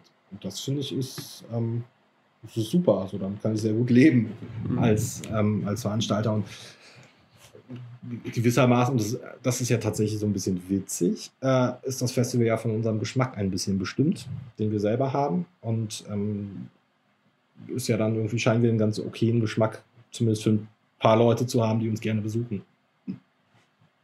Und das ist irgendwie schon ganz cool. Ja, ich glaube auch, das ist so, dass wenn man diesen Ruf das will ich Ruf sagen, wenn man diese Erwartungshaltung hat, dann ist das tatsächlich auch ein Kompliment für einen selber, weil ähm, man ja schon irgendwie auf die Bands kommen muss irgendwie und äh, ich kenne das in äh, anderen Booking-Szenarien, dass man äh, sich dann gegenseitig mal Vorschläge macht, Mensch, hör dir die mal an, hör die mal an, die finde ich ganz geil und wird das nicht passen. Und dann äh, unter, unterstreicht das natürlich auch äh, ja, eure persönliche Attitüde, euren persönlichen Geschmack, den ihr da habt. Ja, also es ist tatsächlich auch sehr spannend, dass wir, also kann ich ja auch eigentlich offen sagen, dass wir uns da sehr, sehr wenig tatsächlich reinquatschen lassen irgendwie. Also komme mal ganz kurz wieder auf Kelly zurück, der, der ja auch mal bei euch mit Augenzwinkern und sehr, sehr freundlich gesagt hat, ähm, dass ich im Booking oder dass ich ihm an ein paar Stellen zu true bin. So. Das hat halt einfach auch so den Hintergrund, dass ich habe, oder wir haben halt eine klare Vorstellung davon, wie das Demortem aussieht. So, dann, da muss ich jetzt nicht darüber nachdenken, also ist jetzt nicht auf Kelly bezogen, da muss ich jetzt nicht darüber nachdenken, ob irgendeine Pagan-Metal-Band, die irgendwo zwischen Atmosphäre und ähm, trotzdem Party schwankt, irgendwie zu uns passt. Aber das will ich gar nicht so. Dann, dann bewege ich mich lieber im Kosmos, in dem, dem man ist. Ich weiß, dass ein paar aus unserem Team sehr gerne Black Metal Promotion nebenbei laufen lassen und Bands entdecken. Ähm, andere durch, durch ihre anderen Hobbys oder Berufe ähm, viel mit Bands in Kontakt kommen oder sich halt auf Spotify irgendwas reinziehen oder man halt im Freundeskreis so, so rumhört, rumfühlt, wo man weiß, ich habe auch so ein paar Leute, wo ich weiß, okay, wenn ich von da wenn ich mit denen spreche, dann kommt sicherlich mal ein cooler Tipp. Und so baust du dir dann halt irgendwie so eine Liste auf, die du selber im Kopf hast, die, du, die gut passt, ähm, auf die, die du selber auch unbedingt mal live sehen willst, was eigentlich voll der Quatsch ist. Ich habe schon mal gesagt, ich müsste eigentlich ein Power Metal Festival machen, wenn ich ein Festival mache, weil ich ärgere mich eigentlich jedes Jahr auf dem Mortem, dass ich das, was ich sehen will, wo ich ja selber dafür gesorgt habe, dass sie bei uns spielen, nicht sehe, weil irgendwas ist. Also Pauline Nauer habe ich versucht von jeder Band wenigstens einen Song zu sehen. Ich glaube, ich habe aber kein komplettes Set gesehen. Mhm. Und ähm, das ist dann halt so ein bisschen der Anspruch. Hast du denn äh, viele Leute in deinem Umfeld, äh, außer jetzt äh, diejenigen, die in deinem Team sind, die dann versuchen, hey Mensch, hol doch mal die ran, hol doch mal die ran. Oder die sagen, ich habe hier eine befreundete Band und ähm, ich, ich kenne, wie gesagt, ich kenne äh, hier und da ja auch ein paar Booking-Szenarien, wo es dann wirklich in persönliche Befindlichkeiten geht, wenn äh, jemand, der langjährig auf dem Festival Gast ist oder teilweise auch sogar unterstützt und äh, der Veranstalter dann ein, äh, äh gar nicht auf, auf, auf ja, die Vorschläge eingeht, sie komplett tot ignoriert und äh, das artete dann hier und da auch mal in persönlichen Befindlichkeiten aus. Kennst du solche Szenarien auch? Also es, es, kommt immer mal wieder vor, dass irgendwer herantritt, Mensch, hol doch mal die und die. In den Facebook-Kommentaren werden ja auch immer mal wieder Namen genannt. Ähm, kommt auch auf der Veranstaltung davor. Wir verstecken uns ja jetzt auch nicht da irgendwie vor Ort, dass wir gar nicht ansprechbar sind oder sowas. Dass dann irgendwann kommt, auch die und die wären cool. Oder ich habe hier Kumpels, die wären irgendwie cool. Ähm, grundlegend ist meine Haltung, ich, das ist auch bei Bands, die sich bei uns bewerben, ich höre mir das alles irgendwie an, aber es muss niemand von mir erwarten, dass ich jetzt irgendwie zuschlage und sie sofort buche. Ähm, und zwingend muss auch niemand eine Antwort erwarten. So, wenn ich, wenn ich das, also es wäre auch irgendwie utopisch, alles zu beantworten. Aber dazu ist unser Team zu klein und da sehe ich auch gar keinen, gar keinen, habe ich gar keinen Bock drauf, auch wenn es natürlich irgendwie höflich wäre. Andererseits kriege ich auch zum Beispiel Bewerbung von Power Metal Bands, wo ich mich frage, das finde ich auch unhöflich, macht gar keinen Sinn. Ähm, ja, es gab auch schon mal so, dass das mal in, in persönliche Befindlichkeiten umgeschlagen ist. Aber ja. das hat sich dann auch irgendwann wieder, wieder klären lassen, weil ich da auch dann relativ klar bin, wenn es dann irgendwie dahin geht, so, dass es das ist unser Event. So, wir sind vier Leute inzwischen, die sich damit identifizieren können müssen. Und das sind auch nur wir vier, so, die, die da das Go kriegen müssen. Wir stehen dahinter, wir tragen die Verantwortung. Und wenn, wenn dir das nicht passt, ist es nicht mein Problem. So, brauchst du nicht beleidigt sein. Ein Band kann cool sein, aber es ist jetzt nicht passend. Schwingt da bei dir auch manchmal, ich meine, da müsste man schon ein sehr negatives Menschenbild haben, was ich in Teilen ja auch manchmal habe. Äh, schwingt da bei dir auch dieser Geschmack des Opportunismus mit, dass äh, du die Befürchtung hast, pass mal auf, nur weil du jemanden ganz gut kennst oder so, äh, dass er dann äh, sie bei seinen Kumpels beliebt macht, pass auf, ich, äh, ich bringe euch da mal ins Festival oder so. Hast du da so äh, dieses Geschmäckle nee. bei dem einen oder anderen? Nö, eigentlich gar nicht. Also ich, ähm, nee, also das, das kann ich halt tatsächlich überhaupt nicht, nicht bestätigen. So, das ist, das ist eigentlich wirklich, ich glaube, wichtig. Tour hast du zwar sicherlich überall irgendwo mal, aber das, äh, mir wird jetzt kein Beispiel einfallen, wo das mal irgendwie so war. Okay. Ja, weil das ist ja mein negatives Menschenbild und manchmal habe ich das, den Eindruck. Also ich verstehe das äh, vollkommen. Ich kann, theoretisch könnte ich mir das auch irgendwie gut vorstellen, dass es sowas gibt. Oder ich bin mir sicher, dass es das gibt. Aber ich muss tatsächlich sagen, in der Form ist mir das noch nicht begegnet. Es ist tatsächlich dann auch manchmal eher so, dass es umgekehrt ist, dass ich irgendwen frage, wo ich weiß, der kennt Musiker von einer Band, die ich cool finde, So, und aber der, der Draht ist nicht so da, dass ich denjenigen frage, so kannst du mal einen Kontakt herstellen oder wie sind denn die und die Leute drauf? So würde das menschlich passen. Und also da sehe ich, habe ich jetzt nicht so die Befindlichkeiten und sehe das auch nicht bei irgendwem anders, dass es bis jetzt dazu kam, dass es da irgendwie diese, diese Geschichte gab. Okay. Ähm, mit Blick auf die Uhr, wir haben jetzt schon fast ein, dreiviertel Stunde durch. Ähm, ja, die Zeit. noch eine ganze Menge einfallen. Aber ja. Ja, gut, dann, bitte. Nö. bitte. Ähm, nee, nee, alles cool.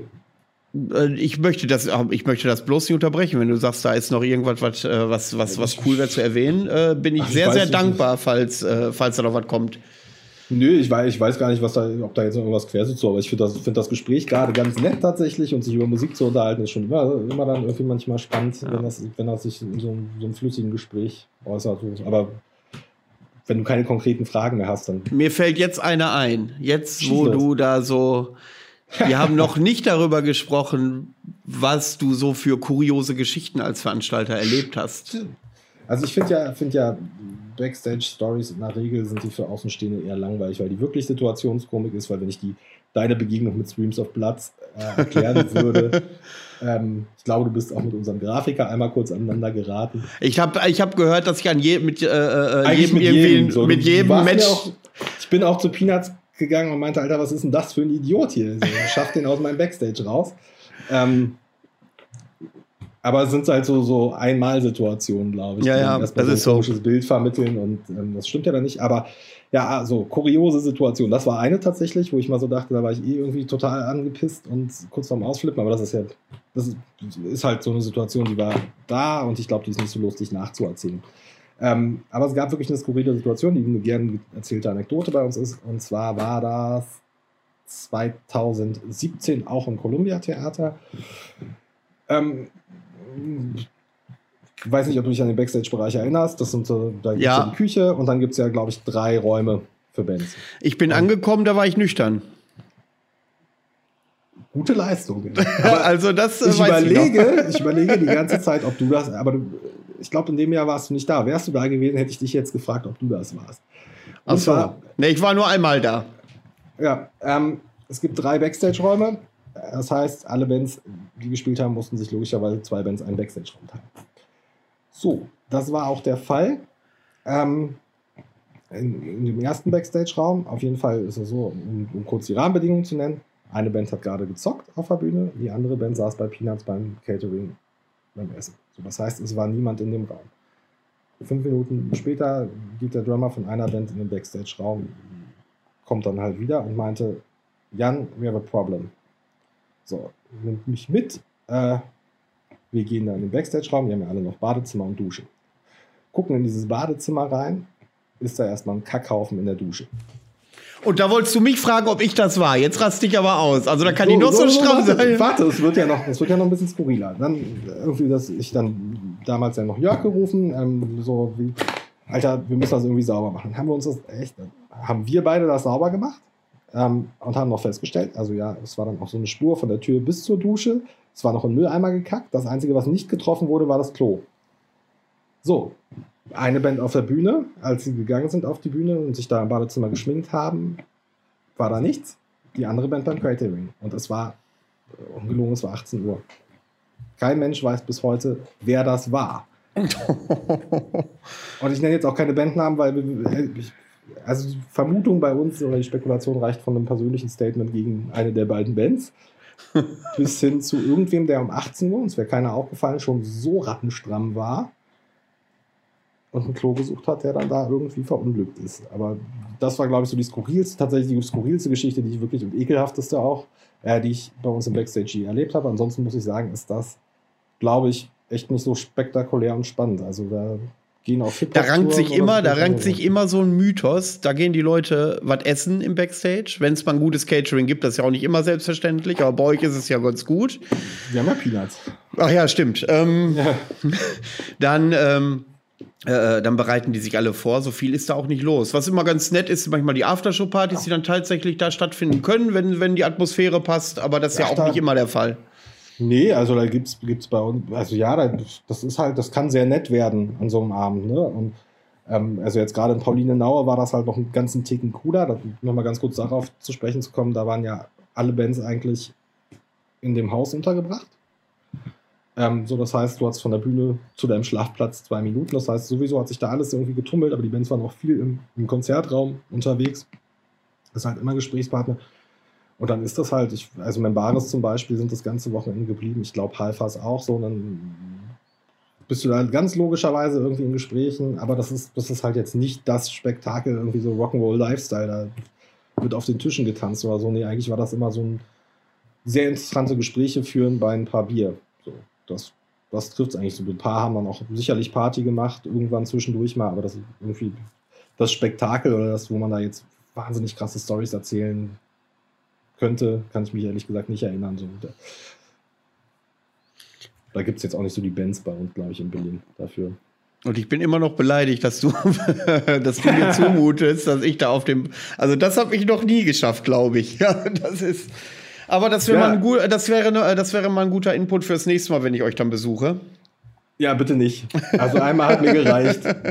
Das muss echt nicht nochmal passieren. Das war nicht so. Gut, dann kommen wir jetzt zu unserer Rubrik Albumempfehlung und heute haben wir was ganz Besonderes, denn die letzte Folge, die aufgezeichnet wurde mit Verheerer, ist gerade mal ein paar Tage her. Dazwischen war ich in Rostock beim Stahlbeton. Das heißt, ich kann euch keine neue Musik mitbringen, aber dafür hat der Jan einiges mitgebracht und äh, das arbeiten wir jetzt mal Stück für Stück durch. Jan, ja, fang mal an mit der ersten Band und dem ersten Album. Ja, super. Ich hatte mich eigentlich gefreut, dass du heute noch irgendeinen Musiktipp raushaust, dass ich noch irgendwas Cooles für mich entdecke. Aber ich fange mal, also du hast mir im Vorfeld gesagt, ich soll nicht irgendwie schamlos promoten. Ja. Ähm, deswegen habe ich eigentlich versucht, unser Billing zu vermeiden. Ähm, jetzt ist es aber so, dass es tatsächlich einfach mit Drottin eine Band gibt, deren Demo mich Anfang des Jahres völlig umgehauen haben. Also nur noch mal zum Verständnis, kurz, sag mal kurz unterbrechen. Äh, ich sage das zu jedem Gast, bitte nicht Promotion machen, weil ich schon möchte, dass die Leute tatsächlich ja. die Alben vorstellen, die sie auch wirklich hören und mögen und nicht äh, sagen, ich tu mal den Kumpels mal einen Gefallen oder ich kann da auch ein T-Shirt abstauben, wenn ich die Band mal promote. ähm, und darum sage ich das bei äh, jedem einzelnen Gast. Und äh, ja, und wenn halt die Band äh, bei euch spielt, die du gerade so hart abfeierst, umso besser. Ja, natürlich, aber also so eigentlich, theoretisch kann ich ja, könnte ich jetzt auch in der Rubrik setzen und sagen, hört euch alles von unserem Billing an. Aber also Drottin hat mich tatsächlich wirklich umgehauen. Ähm, das sind Mitglieder von Missemming und Swati Dödi, die zusammen ziemlich, ziemlich oldschooligen und krawalligen Black Death machen. So, die Demo hat nur drei Songs, aber die knüppeln dir halt ganz gut die Rübe frei, aber du hast halt immer noch dieses filigrane isländische verquere irgendwo da so mit zwischendrin, wo du dann merkst, da sind auch so ein paar Harmonien, die das Ganze noch ein bisschen finsterer und spannender machen. Und das ist unfassbar energiegeladenes Zeug. Das habe ich halt, also diese Wirkung habe ich lange nicht mehr gehabt, dass ich so ein, von drei Songs einfach so komplett überrollt worden bin. Hast du dir das schon mal angehört? Äh, nein, ich äh, schaue mal gerade nach äh, hier tatsächlich. Das sieht glaub, sehr spannend spannend aus. Aber die haben tatsächlich äh, nur diese Demo rausgehauen, ne? Die gibt's auch relativ, also die Band bislang. ist auch relativ, die relativ frisch, die Band auch tatsächlich. Ja. Zumindest laut. Also äh, sollte. Ähm, ja. Im Best Case auch die erste Deutschland-Show werden. So, aber also die Musiker dahinter kennst du halt. Hm? Ja. Ja, die ja, das ist klar. Ja, und ähm, aber das ist, also es ist jetzt so eine kleine Überraschung gewesen, was dabei rausgekommen ist, wenn die sich zusammen tun. Aber das Ergebnis enttäuscht, glaube ich, auch niemanden. Ähm, ja, soll ich mit dem zweiten weitermachen? Ja, äh, beschreib mal bitte in die Richtung. Also, du hast jetzt, äh, ist das typischer isländischer Black Metal oder nein, ist da nein, nein, nein, nein, nein, nein, nein.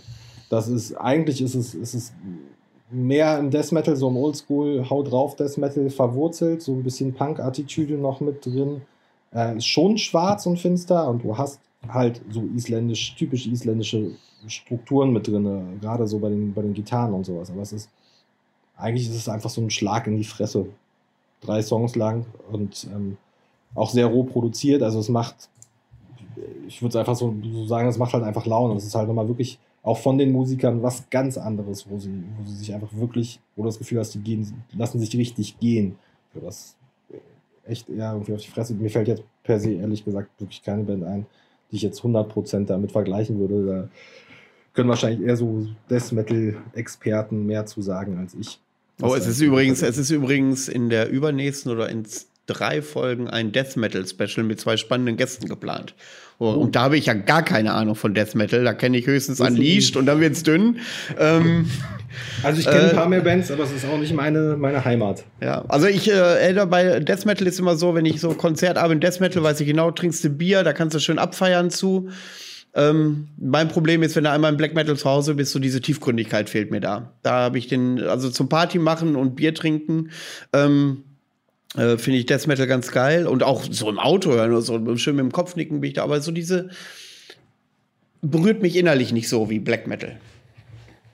Stimme ich dir vollkommen zu. Also ich bin jetzt, bin da sicherlich nicht ganz so, dass, dass ich sage, es gibt kein anderes Genre, was mich so berühren würde wie Black Metal. Aber Death Metal ist es auch nicht. Also gibt es mhm. wenig. Ähm, deswegen, aber mir fällt halt wirklich nichts an. Ich habe lange drüber nachgedacht, jetzt so, seit, seit, ich weiß, dass wir uns heute unterhalten ähm, und diese Musiktipps gibt, mir fällt da jetzt nichts ein. Ich würde halt nur sagen, so wenn du, wenn du, wenn du auf die isländische Szene stehst, wirst du darin auf jeden Fall auch was finden, was dir gefällt. Ähm, ich glaube, wenn du auf trotzdem, ohne das jetzt in einen Zusammenhang zu bringen, wenn du auf Beds wie Dead Congregation stehst oder sowas, so, ähm, was so ein bisschen knüppeligerer Death Metal ist, dann könnte dir das sehr gut gefallen. Okay, ich höre da auf jeden Fall mal rein. Ich glaube, das mache ich gleich sogar schon auf dem Rückweg von der Arbeit. Ja, ja, also es lohnt sich. Ja. Ähm, das zweite ist jetzt, denke ich, äh, das ist dann tatsächlich das einzige Album, was ich jetzt gerade sehr, sehr oft gehört habe, aber ich glaube, das ist, dürfte, oder es ist ein bisschen durch die Decke gegangen die letzten Wochen, ist das neue Panzerfaust-Album. Ja. Äh, da so, da, also ich weiß gar nicht, was man da jetzt dann noch groß viel zu sagen soll, weil es wahrscheinlich schon die meisten gehört haben, aber ich ähm, hatte nicht gedacht nach dem ersten, dass, dass sie es schaffen, das in einer ähnlichen Art und Weise doch wieder anders hinzukriegen und so eine unfassbare Atmosphäre zu erzeugen. Und mhm. ähm, ich weiß noch, als ich das angehört habe und mir den ersten Song angehört habe und dachte so, hey, welche Frau singt denn da jetzt gerade?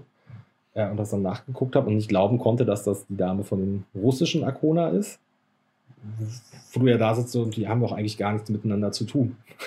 so irgendwie, auch musikalisch nicht und das aber so unfassbar gut passt und ähm, ja, tatsächlich aus meiner Sicht so eins der besten Alben dieses Jahr. Also da gab es sicherlich zahlreiche, oder es gibt sicherlich, werden auch sicherlich noch gute kommen, aber es gab auch wirklich gute, aber das sticht dann doch ein bisschen heraus. Ja, also Panzerfaust, das neue Album, äh, sei jedem ans Herz gelegt, der es noch nicht kennt, ist tatsächlich ganz gut. Ähm, ich kann mich an eine Geschichte erinnern, die waren letztes Jahr, waren die auf dem UTBS. Ja. Und äh, wir mussten die komplette Bühne für die umbauen. Der Drummer hat die saß Position, so die, äh, die Position des Sängers eingenommen. Der saß nämlich vorne in der Mitte, wo sonst normalerweise der Sänger steht. Dahinter wurde dann so eine Art Altar aufgebaut äh, und der Sänger, der an sich schon irgendwie acht Meter groß ist, ähm, hat da so hinter so einem Pult so eine Zeremonie abgehalten. Ähm, wahnsinnig beeindruckend, was natürlich den ganzen äh, Stagehands auf der Bühne natürlich tierisch auf den Sack ging, äh, weil wir bei äh, Jörg ja immer sehr sportlich plant, die Umbaupausen. Ähm, aber das war, äh, das hat sich gelohnt. Das war ein schönes Konzert ja. und äh, ging auch gut nach vorne. Das Album, ja, gibt es keine zwei Meinungen. Ich finde das sehr, wie soll ich sagen, das ist. Äh, es ist ich finde das, also das Krasse bei dem Album finde ich, ich höre es tatsächlich auch also es braucht den Zeitpunkt dazu. Irgendwie, das hörst du ja nicht nebenbei. So, das funktioniert nee, das kann, nicht, kannst wenn, du nicht, ne? Wenn du im Auto sitzt und dir einfach denkst, so, ich höre jetzt mal ein bisschen Mucke. So. Ja. Ähm, und es ist aber auch von der Atmosphäre her, es hat was Unangenehmes. Trotz allem. Also ich. Es war schon beim ersten Album so. Es hat so diesen. So von der Stimmung her ist das, ist es nicht bequem. So, das ist, keine Ahnung. Du, ist halt wie so oft, ich kann es auch nicht so richtig. Ich weiß hundertprozentig, was du meinst, aber also, man kennt es, man hat es im Kopf, man findet keine Worte dafür. Nee, also wenn ich, nimm mal jetzt mal irgendwie ein anderes Beispiel, weiß ich nicht, wenn ich mir jetzt Wada anhöre oder sowas, ne? Ja, das oder, ist ja wohl, das ist ja reiner Wohlfühl Black Metal. Das ist ja da, genau, das, da, ist, das, ist, das ist, das geht gut nach vorne oder selbst. Ja, mögen wir es vielleicht noch ähnlich über Kriegsmaschine Atmosphäre, aber du hast so ein so was Dichtes. ja, sowas Dichtes, irgendwas, was dich dann trotzdem irgendwie beschäftigt und du hast, du versinkst auch nicht, nicht direkt so drin, wie du es jetzt vielleicht irgendwie im anderen, anderen Black Metal machst, so bei den Norwegern zum Beispiel, wenn dann, wenn dann einfach nur so die, die typischen kühlen Riffs in Anführungsstrichen kommen und du, du gleitest so dahin und stellst dir die Landschaften vor oder sonst was. Das ist halt kein Waldspaziergang. Mhm. So, das ist schon, hängt vielleicht auch mit der Thematik, die sie aufgreifen, zusammen. So, dieses, dieses, beim ersten Mal ist ja die Schrecken des Krieges, jetzt hat es ja einen religiöseren Touch, aber so, dass, dass das Unwohlsein tatsächlich diesen Ausdruck finde find ich halt sehr faszinierend. Also, es ist auch wirklich faszinierende Musik. Also ich finde es auch, Leute, wenn ihr es nicht kennt, einfach mal reinknallen, ist richtig, richtig gut. Äh, dann kommen wir zu deinem letzten Vorschlag. Das ist jetzt tatsächlich auch, ähm, habe ich auch erst äh, in meinem. Darf ich mal Urlaub kurz kennen- unterbrechen? Ja. Ich habe, äh, ich sehe gerade, die haben mal eine EP rausgebracht 2016. Die heißt The Lucifer Principle. Und da gibt's, glaube ich, eine niederländische Death Metal Truppe, die auch so heißt. Die habe ich mal gesehen als äh, äh, Vorband von Ildis Post irgendwie in Rheine oder so, in so einem kleinen Club. Ähm, die fand ich auch ganz geil eigentlich. Fällt mir nur gerade so auf, äh, jetzt wo ich es lese, fallen die mir wieder ein und äh, ich fand die ganz gut. Ich glaube, die äh, schreibe ich mir auch noch mal auf die Liste. Ja.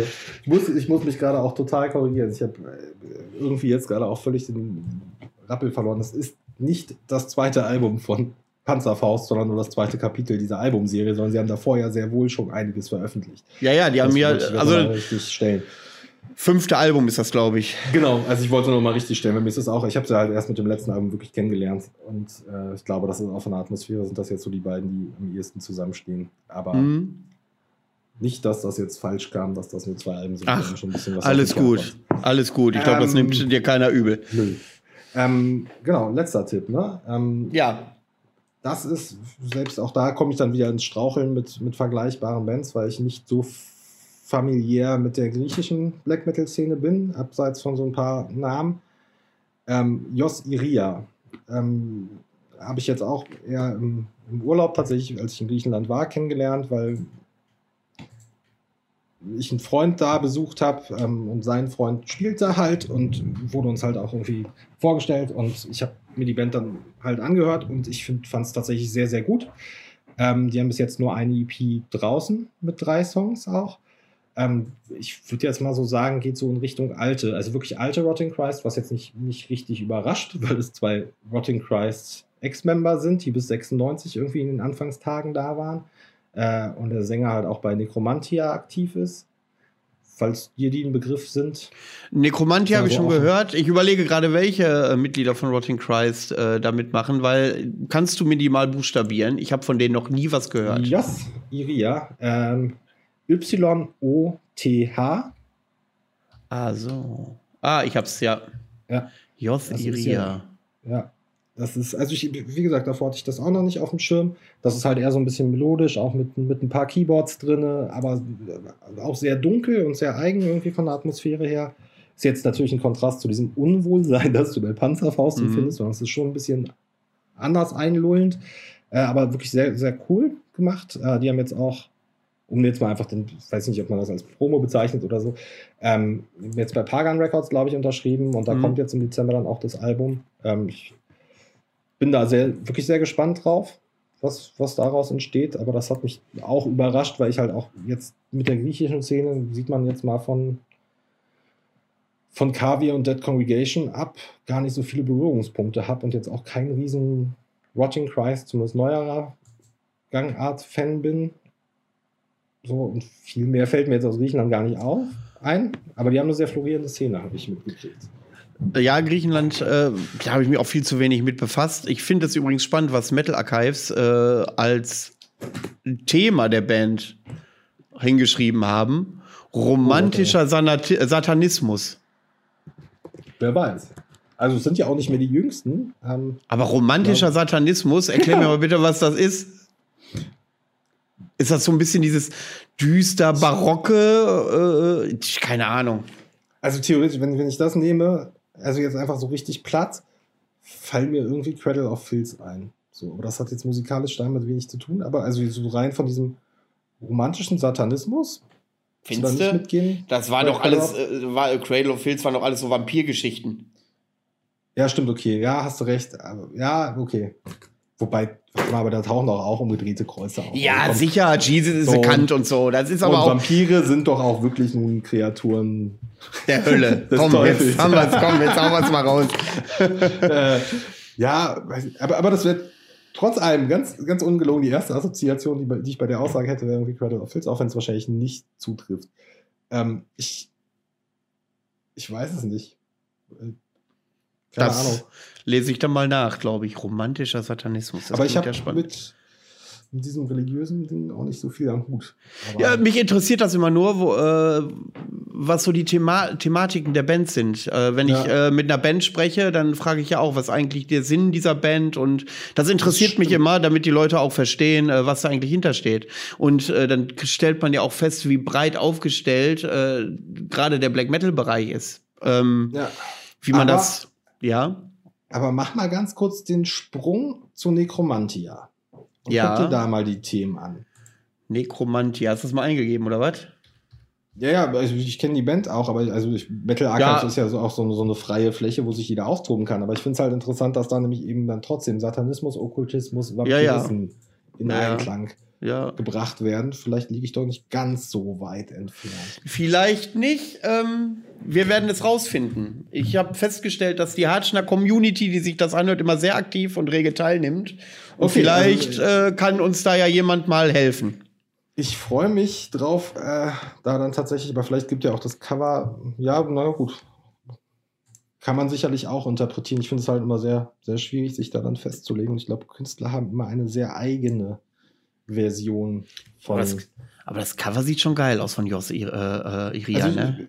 Ja, ja, also ich würde es mal, gut, ist ja auch noch ein Rotting Christ Cover drauf, ne? Also ich würde mir das echt mal geben, weil das hat halt was sehr Ursprüngliches irgendwie, trotz dessen, dass das jetzt erst irgendwie auf, aufgenommen wurde oder rausgebracht wurde und das halt vor allem auch mit so, so, ich bin gar nicht so der große Fan von Keyboards im Black Metal, aber das was ich spannend finde an diesem Cover ist, es sieht erstmal aus wie bei Herr der Ringe der Film unten, wie das Tor von Mordor. Ja. Aber dass äh, der Teufel, der quasi auf diesem Tor sitzt, so lange blonde Haare hat, schon fast Jesus ähnlich, hätte ich fast gesagt. Also. Ja, würdest du das als männlich oder weiblich sehen? Ich glaube, das ist männlich. Also ich äh, habe da so einen speziellen Blick für Oberweiten. Und äh, da erkenne ich, also das ist, äh, da ist nichts, glaube ich.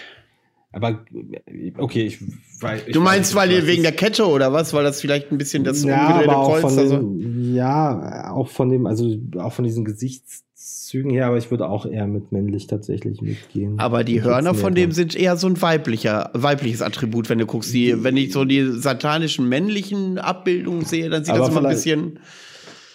Aber vielleicht soll es ja auch gar nicht eindeutig sein. Ne? Ja, vielleicht soll es auch nicht so eindeutig sein, das stimmt. Ich finde, also das, das, das, das Cover, das fesselt mich. Also das könnte ich mir schon fast vorstellen, mir als Bild ins Wohnzimmer zu hängen. Ja, das ist sehr gut geworden. Ich habe mir das tatsächlich auch gar nicht so krass bislang angeguckt, weil ich es auch wirklich nicht im Original habe, weil ich das, die Band selber erst vor jetzt anderthalb Wochen kennengelernt habe. Ja, okay. Also wirklich auch sehr, sehr frisch. Ähm, aber da, weil ich dachte, wenn ich jetzt schon hier reingehe, dann nehme ich jetzt wirklich drei Platten, die ich auch die letzte Woche gehört habe. Ja, hervorragend, so soll es sein. Das ist es tatsächlich eine davon, die ich ein paar Mal gehört habe und die ich wirklich sehr gut finde. Und äh, ich glaube, dass man, dass da auch noch ein bisschen was kommen könnte.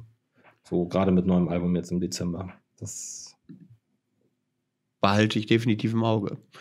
So, mein Lieber, ich finde, das war eine aufschlussreiche Sendung. Also es gab viele spannende Informationen. Ähm, wir haben mit vielen Gerüchten aufgehört. Wir haben äh, aufgeräumt, nicht aufgehört.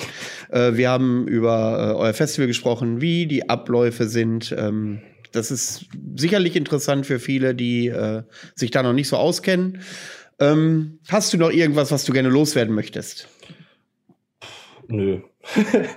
also, ich fand es sehr nett. Ja, das, das war ein sehr, sehr cooles Gespräch. Ich hoffe, ich habe mich nicht um Kopf und Kragen geredet. Ich hoffe schon, dass dann diese Folgen sind die beliebtesten. Ja, super, ey. Okay, aber dann mal, dann mal ganz kurz, dann will ich jetzt doch noch mal was hören. Was, was gab es denn für einen Fall, wo sich jemand so richtig beschissen um Kopf und Kragen geredet hat bei dir in der Sendung? Oh, ähm, sagen wir so, ich schneide ja nichts raus, eigentlich. Ähm, es gab, äh, ja, ich kann, kann da auch keine Namen nennen, weil ich da so einen persönlichen Bezug zu jemandem habe. Aber es gab da so Äußerungen in einer Sendung, ähm, die ähm, ja, die im Nachhinein eventuell schädigend für denjenigen gewesen wären. Ähm, die haben wir dann rausgeschnitten. Aber ansonsten um Kopf und Kragen. Ich kann mich erinnern, dass die Sexismusfolge sehr äh, angeeckt ist. Also da haben sich viele, viele äh, drüber geärgert. Ähm, was ich äh, im Rückblick absolut verstehe, auch in den vielen Gesprächen mit äh, unterschiedlichen äh, Protagonisten. Ähm, ja, ansonsten finde ich, ähm, ist das hier erstaunlich offen. Die Gäste sind wirklich erstaunlich offen, wo ich auch dankbar bin und äh, ich erhoffe mir ja immer, dass man hier immer Dinge erfährt, die man äh, sonst nicht so erfährt. Äh, das ist so ein bisschen meine Zielsetzung und ich glaube, dem werde ich auch ganz häufig gerecht, wenn also die, Gäste nehmen mir das auch nicht übel, wenn ich so immer ins Persönliche gehe oder ins Detail gehe, wie ihr das mit dem Bandbooking macht, wie sieht das aus, wenn Leute Bands an euch herantragen und solche Dinge. Das, das findet ja statt und ähm, dann ist es ja mal spannend zu hören, äh, wie das tatsächlich so läuft und auch mal so einen Blick hinter die Kulissen zu bekommen. Ja. Ist es auch. Also ich, ich hab, hatte jetzt auch nicht das Gefühl, dass es jetzt irgendeine Frage gab, die irgendwie daneben war oder irgendwie in irgendeine Richtung abzielte. Deswegen, also ich fand das jetzt völlig okay und ich glaube, bei den, bei den Podcast-Folgen, die ich gehört habe, hatte ich auch immer das Gefühl, dass es in einem sehr guten Gespräch lief. So und Dinge sich natürlich entwickeln. Deswegen war jetzt nur die, die, die neugierige Frage. Ich wüsste jetzt gerade auf Anhieb auch nicht, ob ich mich im Kopf und Kragen geredet habe. Nein, Quatsch, nein, Quatsch. Das Aber ähm, ich würde mich wahrscheinlich im Nachgang jetzt auch hinsetzen. Mal gucken, ob ich mir die Folge nochmal anhöre. ähm, ich, äh, ich fand, wie gesagt, die Sendung fand ich sehr, sehr informativ. Also ähm, ohne, dass es irgendwie kritisch war, aber schon gehaltvoll und ja, ich würde sagen, Ziel erreicht für heute. Das hoffe ich. so, mein Lieber, ich wünsche dir dann äh, alles erdenklich Gute für deine Festivals. Wir sehen uns dann eventuell im Dezember. Ähm, nee, ich hoffe, wir sehen uns also sehr bei, bei unserem Treffen dann. Ja, okay. ja. Ich war jetzt gerade ansonsten, so, ansonsten äh, dann höchstwahrscheinlich zur Walpurgisnacht. Und, Und aller spätestens nächstes Jahr im Dezember hoffe ich ganz stark, dass wir dann endgültig spätestens da dann durch sind. ich habe jetzt Input bekommen, was ich so im Backstage alles machen kann. Äh, da freue ich mich schon drauf. Ich war noch nicht beim Stahlbeton. ja, gut. Ich habe mir immer wieder vorgenommen, aber. Äh, ja, dann kommst du ja, zum du nächsten Mal. Ich hoffe es. Also, ich fand das Billing bis jetzt eigentlich auch schon ganz ansprechend, wenn ich mich jetzt gerade nicht täusche. Nächstes Mal ist Chaos Invocation, Skullslar. Genau. Ja, ja, ja. Das, äh, das, das war's. Genau, das, da dachte ich auch so, ja, da könnte, ja. könnte man ja mal vorbeischauen. Ich Mach ja das mal. Tatsächlich jetzt richtig gerne gekommen äh, mit Halfas und Wanda. Ähm, aber hat sich leider nicht ergeben und ich ähm, bin auch im Moment mit dem Sabbatical Kill immer noch ganz zufrieden. Ja. Was anderes kannst du dieses Jahr einfach nicht machen. Gut. Ähm, falls ich dann mal äh, nach Berlin komme, um Candy zu besuchen zu einem Konzert, sag ich dir Bescheid.